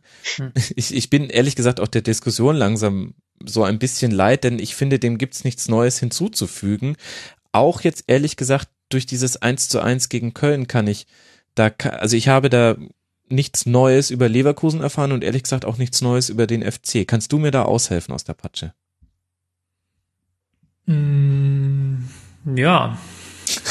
schwierig, schwierig. Also Schon, es- oder? Die, gibt- die ganze Saison von Bayer Leverkusen ist so ganz schwer zu bewerten, finde ich. Weil sie irgendwie diese Grundaggressivität, fand ich, einerseits verloren haben, andererseits dann immer in ganz blöden Situationen wieder reinbekommen, Mhm. ähm, was dann eher zu gelb-roten Karten führt, als anstatt zu ähm, Pressing-Aggressivität. Man hat so das Gefühl, sie wollen so ein bisschen mehr, auch gezwungen durch die Gegner, so spielerische Akzente setzen, was aber auch nicht ganz klappt. Ähm, die sind so irgendwie so gefangen im Nirgendwo, finde ich. Also ich finde, die sind so ganz schwer zu greifen, diese Saison. Also man hat auch nicht das Gefühl, dass es jetzt dieses eine Problem gibt. Oder hast du da irgendwie das, man sagen könnte, dass, dass man sagen könnte, die Defensive ist schuld, die Offensive ist schuld. Das ist irgendwie so eine ganz komische Saison. Nee, beide sind schuld. Das ist das eine Problem. Es, Die Mannschaft äh, fällt, na, fällt auseinander, ist jetzt ähm, zu groß gemeint, aber ähm, oder zu groß formuliert. Was ich damit meine ist, die laufen nicht mehr symmetrisch. Also das, was, das, was Leverkusen so stark gemacht hat, vor allem in der Anfangszeit unter Schmidt, war dieses Schwarmartige und dass du quasi den Eindruck hattest, nicht nur Spieler 1 weiß gerade, was er macht, sondern Spieler 2, 3, 4, 5 haben das wie die Borg so telepathisch irgendwie sich gegenseitig mitgeteilt, wie sich jetzt das ähm, der ganze Mannschaftsteil geschlossen verhält. Und das aber nicht jetzt immer in kompletter Symmetrie, also das waren nicht immer irgendwelche Stangen, die du wie beim Tischfußball übers Feld geschoben hast, sondern das waren auch, das waren äh, äh, Diamantstrukturen, habe ich glaube ich mal bei Spielverlagerungen.de gelesen, wenn ich, äh, wenn ich mich gerade richtig erinnere. Und das waren Fünfecke, äh, Vierecke und so weiter, also alles Mögliche. Und dieses, dieses Kollektive ist in dieser Saison kaum zu sehen bei Leverkusen. Und zwar sowohl im Spiel gegen den Ball als auch im Spiel mit dem Ball. Ich habe den Eindruck, dass es auch immer wieder damit zu tun hatte, dass Schmidt auch durchrotieren musste und dann einzelne Spieler sich in manchen Situationen nicht ganz sicher waren, was ist jetzt mein Auftrag? Soll ich jetzt als Außenverteidiger krass mit rausschieben? Wie hoch stellen wir unsere Kette? Oder sollen wir nicht lieber ein bisschen vorsichtiger uns ähm, positionieren? Liegt sicherlich auch daran, dass ähm, ich das Gefühl habe, dass die neuen Spieler dieses System Schmidt auch noch nicht so ganz verinnerlicht haben. Ähm, so ein Dragovic, der lange gebraucht hat, um reinzukommen. Baumgartlinger, der auch im Mittelfeld nicht immer ähm, sauber agiert hat, der genau dieses, ähm, dieses, diesen Sinn für das System hat vermissen lassen teilweise. Oder auch ein Kevin Volland, der auch ähm, eine relativ schwache Hinrunde gespielt hat. Man merkt auch jetzt, da ist wieder so ein bisschen das äh, Borussia Dortmund-Syndrom. Wenn es dann in der Champions League gegen die Großen der Welt rangeht und man halt wirklich dieses ähm, Gegen System. Monaco, die Großen der ja, Welt. Ja, okay, gut. ja, ja. Aber wenn man Champions League ist ja, ist ja allein schon durch die Musik beim Einlauf wird sehr groß. Ich glaube, Ja, du, ja, kannst, du kannst du kannst gegen ähm, äh, TSV Vincent Lewis spielen und wenn aber am Anfang diese Champions League Musik ertönt, bist du trotzdem auf Real Madrid Modus. Ähm, ich glaube halt, dass sie das im, dieses Konterspiel mit Pressing in der Champions League haben sie sehr gut gemacht, haben auch da sich ein bisschen sogar unter Wert verkauft, was die Punkte angeht, weil sie ein bisschen Pech hatten. Während in der Liga, ähm, wenn sie dann das Spiel machen mussten, plötzlich gar nicht mehr so gut aussahen. Ja, ich glaube, das ist sehr, sehr treffend. Und gleichzeitig, wenn wir jetzt mal auf das Spiel gucken, Martin, dann sehen wir Chicharito nur auf der Bank. Roger Schmidt hat auf die Niederlage gegen Ingolstadt reagiert und auf sechs Positionen rotiert. Und jetzt hatte Cialanolo alle Chancen, die es so gab. Und Cialanolo hat nachhaltig gezeigt, guter Spieler, aber nicht der mit dem eiskalten Torabschluss. Ja, war, war aber ehrlich gesagt auch noch nie, ne? nee, ehrlich gesagt nicht, nein. Also man wurde jetzt auch nicht davon überrascht, aber ist natürlich, ich meine, 18 zu 11 Torschüsse, vor allem sechs Torschüsse aufs Tor und vom FC kamen tatsächlich nur zwei aufs Tor. Das heißt, die haben schon eine 50-Prozent-Quote. Es ja, wäre auch ja, mehr drin gewesen für Leverkusen in diesem Spiel. Ja, aber die, die gehen halt äh, in Rückstand durch dieses, dieses Traumtor von, äh, von Modest. Äh, oh ja. Dann haben sie halt diesen, diesen einen Spielzug, der, der ehrlich gesagt auch super ist. Mhm. Ähm, also, wo, wo ja dann tatsächlich mal alles passt. Ähm, aber ich glaube, das Entscheidende hat Tobi auch eben gesagt, man braucht eben irgendwann, irgendwann die Transformation zur Ballbesitz, nicht, nicht die Transformation zur Ballbesitzmannschaft, sondern man muss in der Lage sein, auch, auch einen tiefstehenden Gegner auseinanderzunehmen. Das können die aller, aller, allerwenigsten. Auch wenn man sich die, die Spieldaten gegen Köln anguckt, hat Leverkusen, Moment, eben hatte ich sie noch, glaube ich, doppelt so viel Pässe spielen müssen als Köln. Und wenn Köln dann eben durch diese, diesen Modest in die Situation kommt, in der äh, 21. Minute 1-0 zu führen und dann eben das 1 zu 0 oder in der Kölner Situation dann auch das 1 zu 1 einfach weiter zu verteidigen, mhm. dann, dann ist das, ist das, sind das einfach super Grundvoraussetzungen, um, um da einen Punkt mitzunehmen. Weil das ist ja auch irgendwie eine Botschaft dieses Spiels, dass Köln eben durch die Verletzungen mittlerweile so gebeutelt ist, dass im Heimspiel gegen Leverkusen dann, dann halt nicht auf Sieg spielen, sondern, sondern den Punkt dann natürlich auch mitnehmen wollen.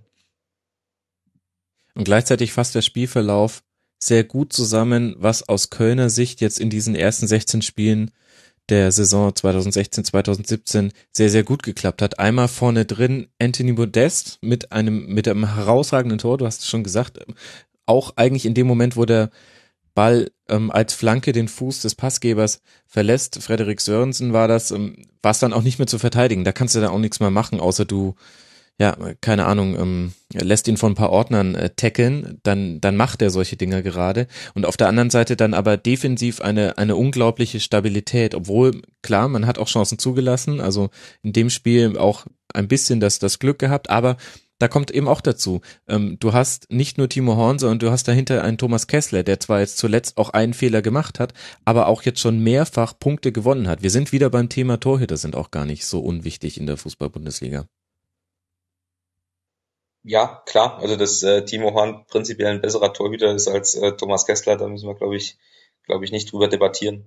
Das ist halt so, so eine komplette Entwicklung Köln, dass sie jetzt, wo auch Marcel Risse eben, äh, eben ausfällt, dass, dass einmal dann auch halt so der, der Schwung genommen wird, wenn man dann halt sieht, okay, äh, wir verlieren so langsam die Substanz des Kaders, um, um dann wirklich, wirklich mitzuhalten und dann in Tabellenregionen vorzustoßen, die dem ersten FC Köln normalerweise verschlossen bleiben. Mhm. Ähm, Wobei ich immer noch finde, dass sie das eigentlich relativ gut machen, eben, dass Peter Stöger dann so vernünftig ist und dann eben die Punkte mitnimmt, die, die man mitnehmen kann, um, äh, um dann eben darauf zu warten, dass die Leistungsträger dann wieder zurückkommen. Ja, sehr gutes Stichwort. Jetzt dreimal in Folge 1 zu 1 gespielt und zwar erst zu Hause gegen Borussia Dortmund. Das äh, war noch ein gefühlter Punktgewinn.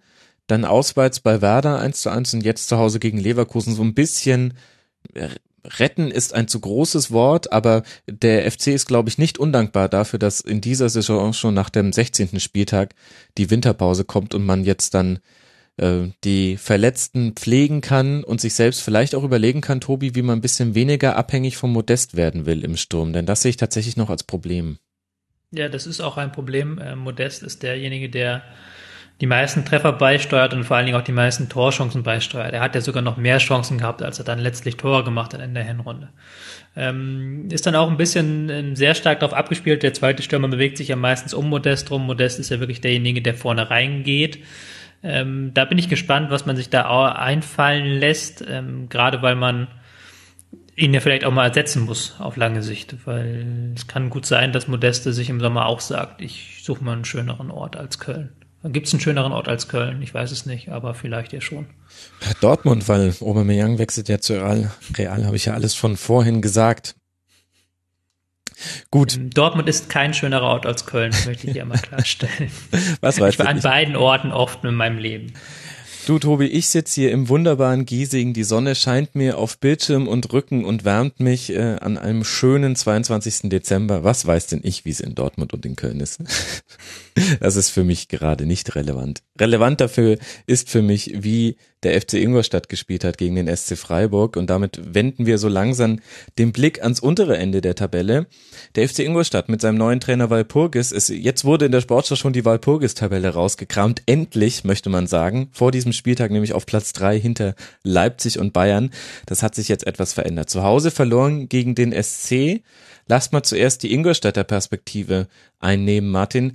Was hat denn Walpurgis mit Ingolstadt gemacht, dass da jetzt so viele Punkte unter seiner bisher sehr kurzen Amtszeit bei rausgefallen sind? Ähm, ich, ich glaube halt auch, dass das System wieder prinzipiell umgestellt auf Dreierkette. Das wird Tobi, glaube ich, besser erklären können als ich. Ähm, oder war zumindest äh, intelligent genug, gegen Leipzig auf jeden Fall mal mit Dreierkette zu spielen, wo er ja auch lange erklärt hat, dass er äh, Leipzig bei diversen Trainerstationen Lotte und Osnabrück schon in unteren Ligen gespielt hat. Und da Leipzig ja bekanntlich das System durchschleppt, wusste er da relativ genau, was er, was er zu tun hat. Ähm, er, hat er hatte prinzipiell A, erstmal das Glück, dass er sein erstes Spiel zu Hause gegen Darmstadt hatte, Mhm. was, was schon mal ein Boost ist, sondern wenn, wenn du dann mit einem, mit einem Sieg da halt äh, reinkommst und äh, dann auch noch äh, gegen Dortmund den Punkt mitnimmst, den, den Kauczynski auch gegen Bayern hätte wirklich gut mitnehmen können. Ähm, ja, dann funktioniert halt im Moment mehr oder weniger das, was, was zuvor schiefgegangen ist. Wobei jetzt, wenn man, wenn man gestern dieses Spiel gesehen hat, also ich, ich habe die Zusammenfassung gesehen, dann sieht man auch, dass die, die prinzipiellen Probleme, die Ingolstadt hat, ja nicht verschwunden sind. Die da wären?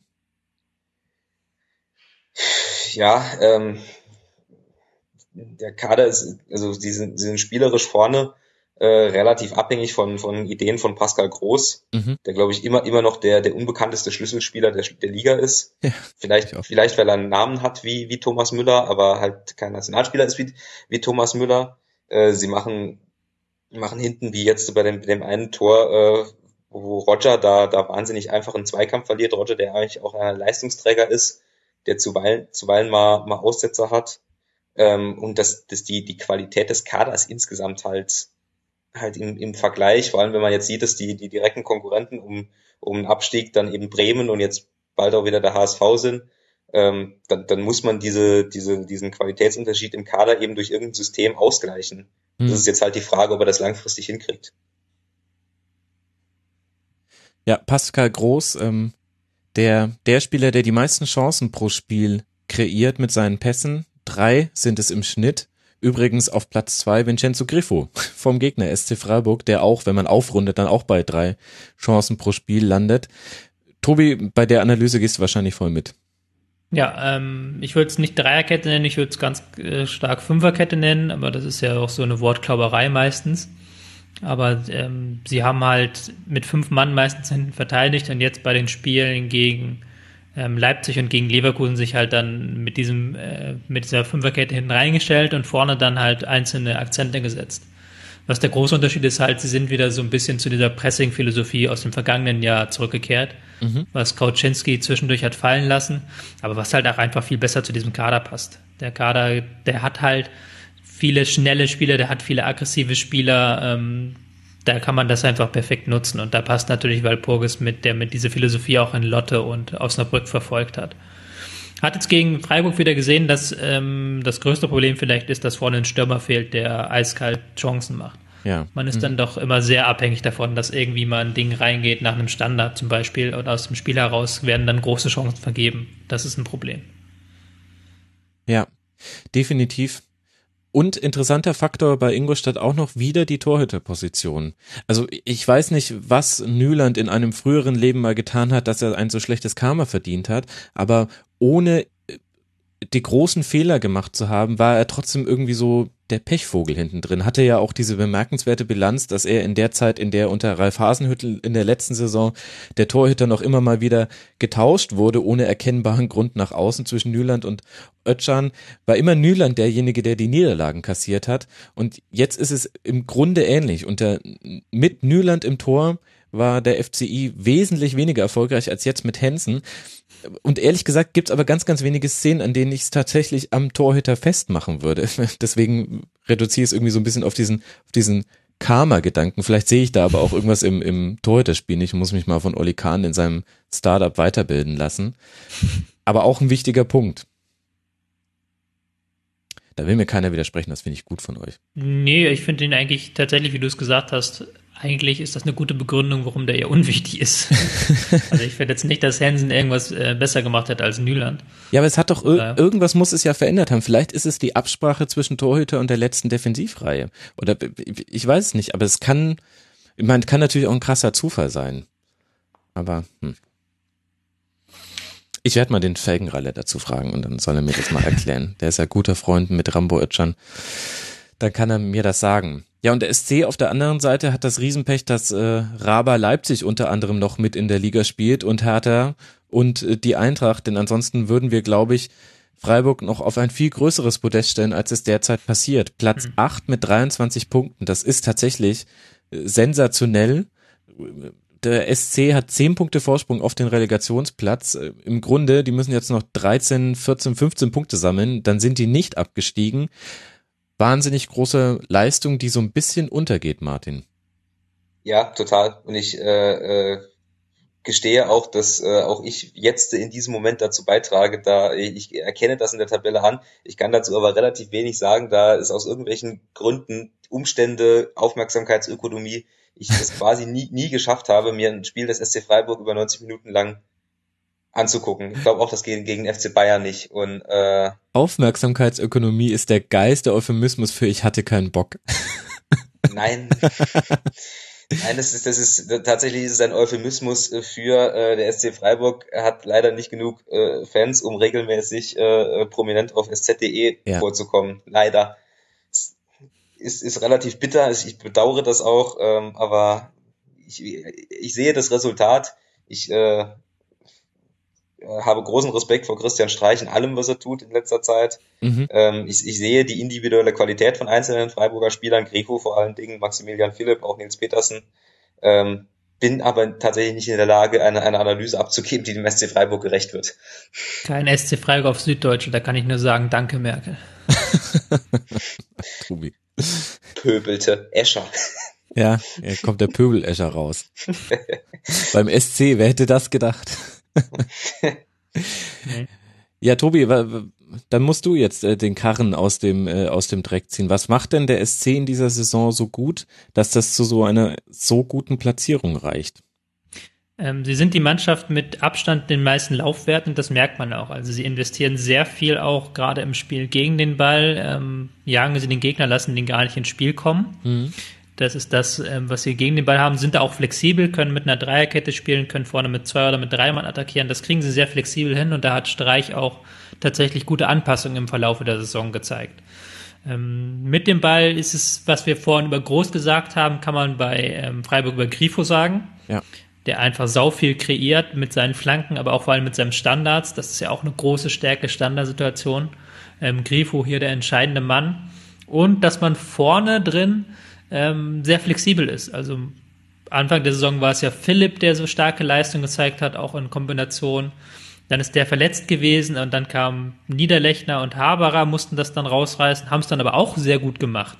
Also die haben dann da vorne drei, vier Spieler plötzlich gehabt, die ähm, Tore erschießen und Tore kreieren konnten. Und sie konnten dann auch immer noch Petersen von der Bank bringen, wenn es mal nicht lief.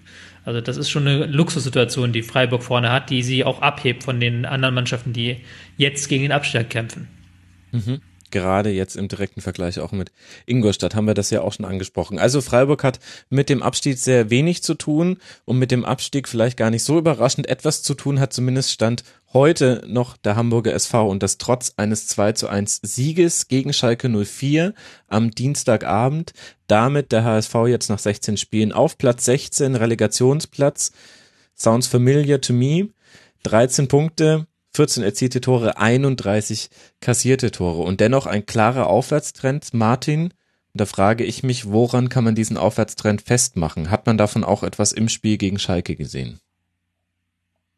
Äh, ja, das, das System passt eben besser zu der Mannschaft. Also Markus Gisdol, der auch das, ähm, das, das, das Pressing, der, das Umschaltspiel äh, predigt, was ja, wie wir auch schon mehrfach festgestellt haben, halt eher zu Mannschaften passt, die technisch jetzt nicht nee, jetzt nicht, nicht die, die feinsten Füße auf dem, auf dem Planeten sind und wenn du eben als HSV dann endlich, endlich mal akzeptierst, dass der Kader nicht reicht, um die Bundesliga zu dominieren und dann auf Platz drei einzulaufen, sondern eben akzeptiert, dass man, akzeptierst, dass du, dass du auf diese Mittel zurückgreifen musst, dann tut es der Mannschaft, glaube ich, glaube ich, relativ gut. Und interessant äh, finde ich es ja immer, Tobi, wenn Spieler umgeschult werden im weitesten Sinne. Also mhm. mit Oscholek hast du einen Sechser, den ich im Leben nicht als äh, Sechser gesehen hätte, der mir aber dort besser gefällt als in der langen Zeit, in der ich ihn als Außenverteidiger beim HSV beobachten durfte. Mhm. Ist ja auch ganz interessant. Gistol hat ein paar Spiele gebraucht und einige Wochen mit seiner Mannschaft, um quasi da jeden einzeln zu bewerten und dann irgendwann hatte er seine Formation gefunden, in der sich manche Spieler eben auf Positionen gefunden haben, die sie vorher nicht gespielt haben und an der hat er dann aber auch festgehalten. Das heißt, man hat so ein bisschen den Eindruck gehabt, da lief so ein Analyseprogramm und irgendwann war er abschließend zu einer Einschätzung gekommen und dann hielt er, wenn es nicht irgendetwas Äußeres ihn dazu gezwungen hat, an dieser Aufstellung dann fest. Hm. Sagen wir so, er hat die Lücken, die dann doch in diesem Kader sind, halbwegs gut ausgefüllt hatte er zwischenzeitlich mit Ostschollig und Sakai zwei Außenverteidiger im Sechser äh, auf der mhm. Doppelsechs dann stehen. Was gegen den Ball gut funktioniert hat, ich fand das jetzt nicht ganz so überragend, wie du es gesehen hast. Ostschollig ist stark gewesen, ja. Aber es ist dann natürlich auch mit Einbußen ähm, im Ballbesitzspiel dann zu rechnen, sagen wir mal so. Ja, der Komparativ war halt Ostscholek als Außenverteidiger und das stimmt, das stimmt. Ja, ja, muss man. Alles war besser als Ostscholek als Rechtsverteidiger, äh, als Außenverteidiger bei HSV, sagen wir mal so. Ähm, ich glaube, ich möchte nochmal das, was Martin gesagt hat, nochmal rausstellen, halt dieses Kraus-Prinzip unter Gistol.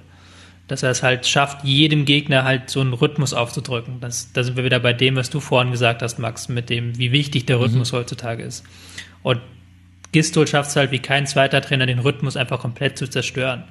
Er hat es jetzt geschafft, dass Schalke ähm, auf 69% Passquote kam mhm. was für Schalker Verhältnisse natürlich ein überragend schlechter Wert ist. So.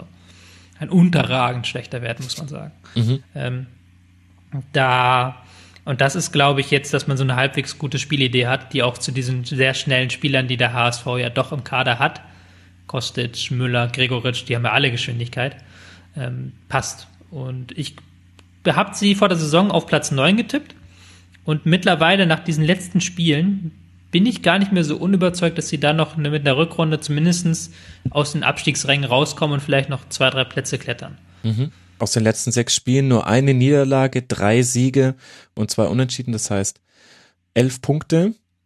Das äh, ist schon, spricht schon eine sehr deutliche Sprache. Ich glaube, der HSV ist nicht glücklich darüber, dass jetzt Winterpause ist. Der hätte noch gerne weitergemacht. Ja, wo, wobei äh, Spahic jetzt, glaube ich, auch wieder zurückkommt, der jetzt über die Winterpause dann auch wieder trainieren kann, der, äh, wie Tobias auch gerade gesagt hat, Lückenkader, also die, diese eklatante Lücke in der Innenverteidigung, der ja auch füllen kann, wenn er gesund bleibt.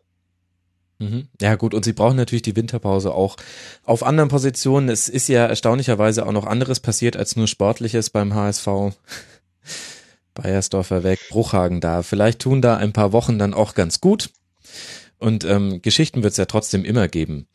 Auf Schalker Seite haben all diejenigen Schalke-Fans, die sich für Taktik interessieren, Tobi schon vor dem Spiel gesagt, ui, das könnte ein Spiel werden, in dem wir äh, viel Ballbesitz haben, das ist ein Problem. Und das hat sich jetzt auch so ein bisschen bestätigt. Mhm.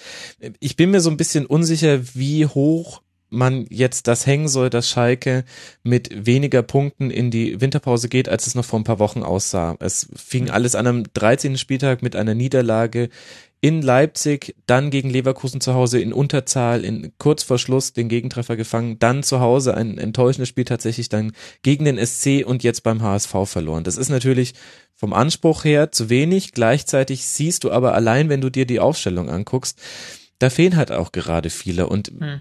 allein wenn ich mir die Tore gegen den HSV anschaue, auch wie, wie der verschossene Strafstoß von Giroud zustande kam, das reduziert sich halt ehrlich gesagt viel auf Kehrer hinten drin. Der ist sehr jung, der hat da zwei, dreimal Fehler zugelassen oder einen Abseits aufgehoben, was halt dann ausgenutzt wird in der Bundesliga. Ich bin mir überhaupt nicht sicher, wie groß man die Krise bei Schalke gerade reden muss, wenn man jetzt mal vom Tabellenplatz wegguckt.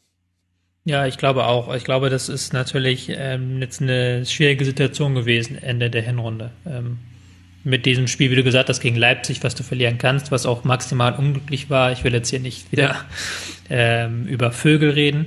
Ähm, nee. Dann gegen Leverkusen, wo du nach fünf Minuten in Unterzahl bist. Ja, und jetzt zwei Spiele, wo du das Spiel machen musst, wo du eigentlich diese eingespielte Elf, die du dir in der Hinrunde erarbeitet hast irgendwann, mhm. irgendwann hatten sie ja ihre perfekte Elf für dieses 5-3-2-System, die hättest du da gebraucht, aber die konntest du nicht mehr auf den Platz bringen. Und dann merkst du halt, wenn du dann mit einer jungen Mannschaft das Spiel gestalten musst und die dann auch nicht wirklich eingespielt ist, dann hast du ein Problem. Und ähm, das hast du jetzt mit Freiburg und dem HSV zudem noch zwei Teams gemacht, die über momentan über die, äh, das stärkste Pressing in der Liga verfügen. Dann wird es halt schwierig und dann kommst du halt dann mit ein, zwei Fehlern in die Situation, dass du dann nur mit einem Punkt aus diesen beiden Spielen dastehst. Mhm. Wenn man Markus Weinzel einen Vorwurf machen kann, dann vielleicht am ehesten noch, wie er jeweils auf die Spiele reagiert hat. Ich fand es interessant, wie lange er Konoplyanka gegen Hamburg hat spielen lassen, der für mich generell schon kein, kein klassischer Stürmer ist, spielt ja eigentlich mhm. jetzt auch notgedrungen auf dieser Position, aber äh, der Leistungsunterschied zwischen Afdijay, da wären wir wieder beim Kooperativ, aber der war schon sehr deutlich und vielleicht wäre das tatsächlich das eine belebende Element gewesen, was es gebraucht hätte, denn Schalke hatte viel den Ball, hatte auch den Ball immer wieder in Bereichen, in denen der Weg zum Tor gar nicht mehr so weit war, also der HSV hat die jetzt auch nicht weggepresst vom eigenen Tor ja, alles in allem ein bisschen unglücklich und äh, ärgert natürlich alle Abstiegskampfskonkurrenten vom HSV und die Schalke-Fans natürlich sowieso. Aber ich glaube, das mit Afdijay, das ist so ein klassischer Fall. Hinterher ist man immer schlauer. Ja, das ist meins ja mit, mittlerweile jetzt auch so, aber ja, das, das haben, recht, wir, glaub ich, haben wir, glaube ich, nicht gesagt. Die haben ja im Moment einfach keinen Stürmer, ne? Also, die haben, ja, deswegen, deswegen haben sie ja den, den, den Ballbesitz, deswegen kommen sie nicht durch, weil einfach kein, keine, keine Anspielstation vor, vorne da ist. Ich bin aber trotz, trotzdem nach allem, was ich von Schalke gesehen habe und vor allem nachdem ich äh, in der Nationalmannschaft Leon Goretzka gegen der Länderspiel gegen Italien live gesehen habe, bin ich der Meinung, dass wenn Schalke das macht, was sie in der Vergangenheit wirklich am wenigsten konnten, nämlich einfach die Ruhe behalten, dass, dass diese Mannschaft wirklich so viel Potenzial hat, dass das, dass sie so eine Serie, wie sie äh, Mitte der Hinrunde hatten, dass die wiederkommen kann. Mhm. Also, also da, da steckt wirklich, wirklich Qualität drin. Ich würde mich auch hier öffentlich immer noch zu der Prognose verleiten lassen, dass es mich wundern würde, wenn sie dann doch nicht in die Champions League kommen. Also Ui. ich glaube, dass die tatsächlich fitter werden können.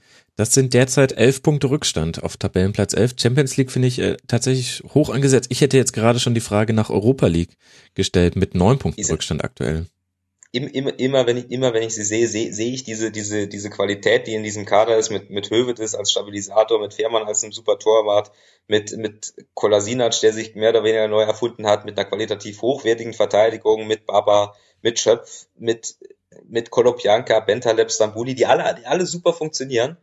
Äh, es, ist, es ist quasi an Rohmasse alles da, was du, was du verwerten kannst. Es, es muss halt nur mal verwertet werden. Was jetzt aus äh, diese ersten fünf Spiele und jetzt halt am Schluss mit, mit den zwei, wie Tobi richtig gesagt hat, wirklich unglücklichen Spielen gegen Leverkusen und Leipzig dann eben, eben nicht hat. Er nicht gemacht hat, Entschuldigung. Ja, die Rohmasse, die nur noch verarbeitet werden muss. Das äh, gefällt mir, dieses äh, Gleichnis. Wir werden sehen, wie sich Schalke dann nach dem Winter präsentiert. Ich denke, die Pause kommt auch da nicht ungelegen. Und eine Zwangspause hat der Trainer von Borussia Mönchengladbach bekommen. Und damit kommen wir zum letzten Spiel dieses Spieltags. André Schubert wurde entlassen und zwar nach einer Niederlage zu Hause gegen Wolfsburg. Und Tobi, so viel wir gerne über Taktik reden und so viel wir alles in Statistiken zerlegen. In diesem Spiel hatte ich den Eindruck, der wesentliche entscheidende Faktor war eine nicht breite, aber etwas breitere Brust als gewohnt bei Wolfsburg und vor allem eine große Verunsicherung bei Gladbach und da hilft's dann auch nicht, wenn der Gegner nach 144 Sekunden quasi ohne einen Zweikampf zu führen mit 1 zu 0 in Führung geht. Ja, ähm, ganz klar. Also ich habe es während dem Spiel getwittert. Äh, ich habe mein Sohn lag neben mir, als ich das Spiel geguckt habe. Der hat versucht, sich zum ersten Mal in seinem Leben zu wenden. Ähm, ist dabei grandios gescheitert und hat dann irgendwann angefangen zu quengeln. Hatte das heißt Gefühl, das, er hat so, sich wund gelegen? Er hat sich wund gelegen, ja. ähm, das hatte ich so ein bisschen das Gefühl, dass das das Gladbacher Spiel war, die dann nach diesem 0-1 super genervt gewirkt haben. Also man hat dieses, dieses Genervtsein tatsächlich der Mannschaft angesehen und die dann wieder viel quer gespielt haben, aber halt kaum Raumgewinn verbucht haben, die dann halt einfach sich so, ja, in so ein, so ein Genervtheit, dieses Genervtsein immer weiter reingesteigert haben, hatte man das Gefühl sogar ein bisschen. Mhm. Haben in der zweiten Halbzeit, muss man aber auch sagen, besser gespielt, hatten dann auch ihre Chancen. Ähm, ja, am Ende des Tages wieder so eine unglückliche Niederlage, aber das ist auch so ein bisschen das, was sich durch diese Hinrunde zieht, dass man äh, vorne zu wenig Torchancen erarbeitet, die Torchancen, die man sich erarbeitet, nicht reinmacht, weil halt auch ein Stürmer fehlt. Mhm. Und dass man hinten in zwei dumme Fehler pro Spiel mindestens drin hat. Ja, hervorragend zusammengefasst, wie ich finde. Und was sagt uns das jetzt, Martin, dann über die Leistungsstärke vom VfL aus Wolfsburg? Ja, bei, bei Wolfsburg, äh, du hast es ganz genau gesagt äh, am Anfang, bei diesem Spiel habe ich auch den Eindruck, dass alles, was innerhalb der jeweiligen Vereine passiert, äh, maßgeblicher für die Leistung ist, als das, was wirklich auf dem Platz passiert. Was ich auch gern das 1860-Phänomen nenne. Äh, ja. Äh, ja, vor, vor allem Wolfsburg ist, ist ja Wahnsinn, wenn man sich die Gesamtkonstellation anguckt. Ähm, ja, das macht es ja schon fast unmöglich, über das zu reden, was, was auf dem Platz passiert ist. Aber vielleicht, vielleicht jetzt als Erkenntnis, also dass wenn, wenn Wolfsburg den Laden zusammenhält, dann ist ja das, was wir vor der Saison gesagt haben, dann ist es ja nach wie vor ein Kader, der, der fähig ist, in die internationalen Plätze zu kommen. Wie viel von diesem Kader nach der Winterpause jetzt wieder übrig ist, ist wieder auch eine ganz andere, äh, ganz andere Frage. Mhm. Und deswegen, ja. Mit, mit welchem Trainer ja auch. Also ja. Ich meine, durchaus interessant. Also beide Teams haben natürlich die Schlagzeilen bestimmt. Das hängt wesentlich damit zusammen, dass äh, das eine, nämlich Wolfsburg, auf Platz 13 liegt mit 16 Punkten und das andere, nämlich Borussia Mönchengladbach, auf Platz 14 mit 16 Punkten. Und das ist eben bei weitem nicht der Anspruch, den beide Mannschaften verfolgen. Es gibt genügend Geschichten über beide Teams und trotzdem habe ich so ein bisschen den Eindruck, Gladbach ist in der besseren Ausgangslage, weil da vor allem die die Sicherheit und Stabilität fehlt. Und bei Wolfsburg wäre ich mir nicht mal sicher, wenn man da jetzt Sicherheit und Stabilität reinbekommt, ob wirklich alle elf auf dem Platz dann trotzdem äh, da so richtig voll mitziehen. Das heißt, da kommt noch so diese zweite Komponente mit dazu. Du musst die mh, hm, bisschen schiefer Vergleich, aber du musst die faulen Äpfel aus dem Korb jetzt äh, raussortieren, ohne, da, ohne dass ich jetzt ähm, Menschen mit, mit äh, schimmendem Obst vergleichen möchte, aber ich glaube, ihr wisst, was ich damit meine. Hm, ja. Ähm, ja, wissen wir. Ja. Man sieht, wir sind ein bisschen sprachlos, auch nach diesem Sieg für den VfL. Aber das ist ja vielleicht auch ganz gut, denn das zeigt, es geht immer weiter in der Bundesliga. Wir werden äh, weiter gucken können, was da so für Geschichten auf uns zukommen. Und äh, ähm. Sorry, ich habe jetzt äh, wollte dann doch noch was zu Wolfsburg sagen. ja, sehr gerne, Tobi. Mal so schon flapsig auf deine Sache ge äh, geantwortet. Weil ich finde auch Wolfsburg noch nicht so stark, dass man jetzt wirklich von einer Trendwende reden kann. Mhm. Ähm, weil sie hatten jetzt auch gegen ähm, Gladbach wieder defensiv einige Szenen, die nicht sauber waren, wo sie mit etwas mehr Pech ähm, das Spiel nicht gewinnen. Also ich finde, unter Ismail gibt es keinen so riesigen Aufwärtstrend, wie der manchmal dargestellt wird. Da lehne ich mich jetzt auch aus dem Fenster, da bin ich auch kritisch. Und ich weiß nicht, ob wie das nach der, äh, nach der Winterserie weitergeht, nach der Winterpause. Auch weil natürlich der Kader dann vielleicht ganz anders aussehen wird. Ich finde ehrlich gesagt, so weit lehnst, lehnst du dich da gar nicht aus dem Fenster. Die beiden Siege jetzt zum Ende, ähm, vor der Winterpause. Das war ein 1 zu 0 gegen die Eintracht, wo Alex Meyer einen Elfmeter, einen Strafstoß verschießt und was sehr gut mindestens ein Unentschieden hätte werden können und in der zweiten Halbzeit nicht mehr so allzu viel zu sehen war. Und das andere Spiel, über das haben wir jetzt gerade gesprochen, da hatte Gladbach sehr, sehr gute Chancen auf den Ausgleich und gleichzeitig war Gladbach maximal verunsichert. Das hat mich so ein bisschen daran erinnert an das eins der letzten Spiele unter Favre war das, als der HSV unter Bruno Labbadia mit einem einfachen Anlaufen der Verteidiger Gladbachs 3 zu 0 gewonnen hat. So verunsichert waren sie jetzt in diesem Spiel auch wieder. Also würde ich dir ehrlich gesagt total zustimmen. Ich sehe da auch, äh, abgesehen von den Ergebnissen, jetzt nicht allzu viel positiven Aufwärtstrend. Hm. Martin darf uns gerne einnorden, wenn er es anders sieht. Bin, sehe mich nicht in der Lage, eine Prognose zum VfL Wolfsburg abzugeben. Das ist hervorragend, denn das hast du schon zur Saisonvorschau gemacht. Deswegen äh, wollen wir, da hast du Platz sieben gesagt, ich habe Platz sechs gesagt, Tobi hat Platz acht gesagt. Die Hörer, bevor ihr jetzt alle wieder ähm, euch über uns amüsiert, ihr habt auch Platz sechs gesagt. Das heißt, niemand hat es kommen sehen und es gibt einem doch Hoffnung, dass es auch noch Dinge gibt, wenn der FC Bayern zum sechsten Mal in Folge in die Winterpause als Tabellenführer gibt, geht, dann gibt es dennoch auch noch Unvorhergesehenes. Ich denke, das haben wir auch in dieser Folge gut herausgearbeitet. Tobi, Martin, ich danke euch sehr, dass ihr euch mal wieder die Zeit genommen habt, mit mir nicht nur über den Spieltag zu sprechen, sondern auch ein bisschen darüber hinaus. Liebe Hörer, wenn ihr euch jetzt denkt, Moment mal, die sind jetzt schon fertig, ja, ähm, ihr habt einmal noch vier Stunden nachzuhören von der Schlusskonferenz Nummer 99, wenn ihr es noch nicht getan habt und es wird auch eine Schlusskonferenz Nummer 101 geben und zwar noch bevor die ganzen Rasenfunk Royal Folgen erscheinen. Freut euch darauf. Ich verrate noch nicht, um was es gehen wird, aber das heißt, husch husch, ab in euren Podcatcher. Na gut, wenn ihr das hier hört, ist es eigentlich zu spät, fällt mir gerade auf. Aber dann habt ihr jetzt alles richtig gemacht, denn ihr habt das hier jetzt schon fertig gehört und könnt wahrscheinlich jetzt dann schon relativ bald mit der 101 starten. In dem Sinne, vielen Dank an Martin Schneider von der Süddeutschen bei Twitter at msnyder. Servus äh, Martin, vielen Dank. War mir ein, war mir ein Fest. Ein inneres ähm, Obstpflücken. Und auch vielen Dank an Tobi Escher, den ihr vom Bundesliga hoffentlich kennt, dort auch immer wieder sehen könnt. Auf YouTube und bei Rocket Beans TV und auf Spielverlagerung.de kann man dich lesen. Vielen Dank, Tobi Escher bei Twitter at Tobias-Escher. Ja, ich werde mich als faulen Apfel jetzt selbst aussortieren. ja, wir alle legen uns jetzt nochmal aus Ohr. Nein, wir arbeiten ehrlich gesagt jetzt in unseren eigentlichen Berufen weiter. Vielen Dank fürs Hören, liebe Hörer. Macht's gut und wir hören uns schon sehr bald wieder. Ciao. Ciao. Tschüss.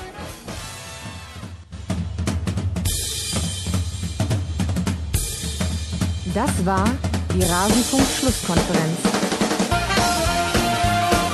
Wir gehen nun zurück in die angeschlossenen Funkhäuser.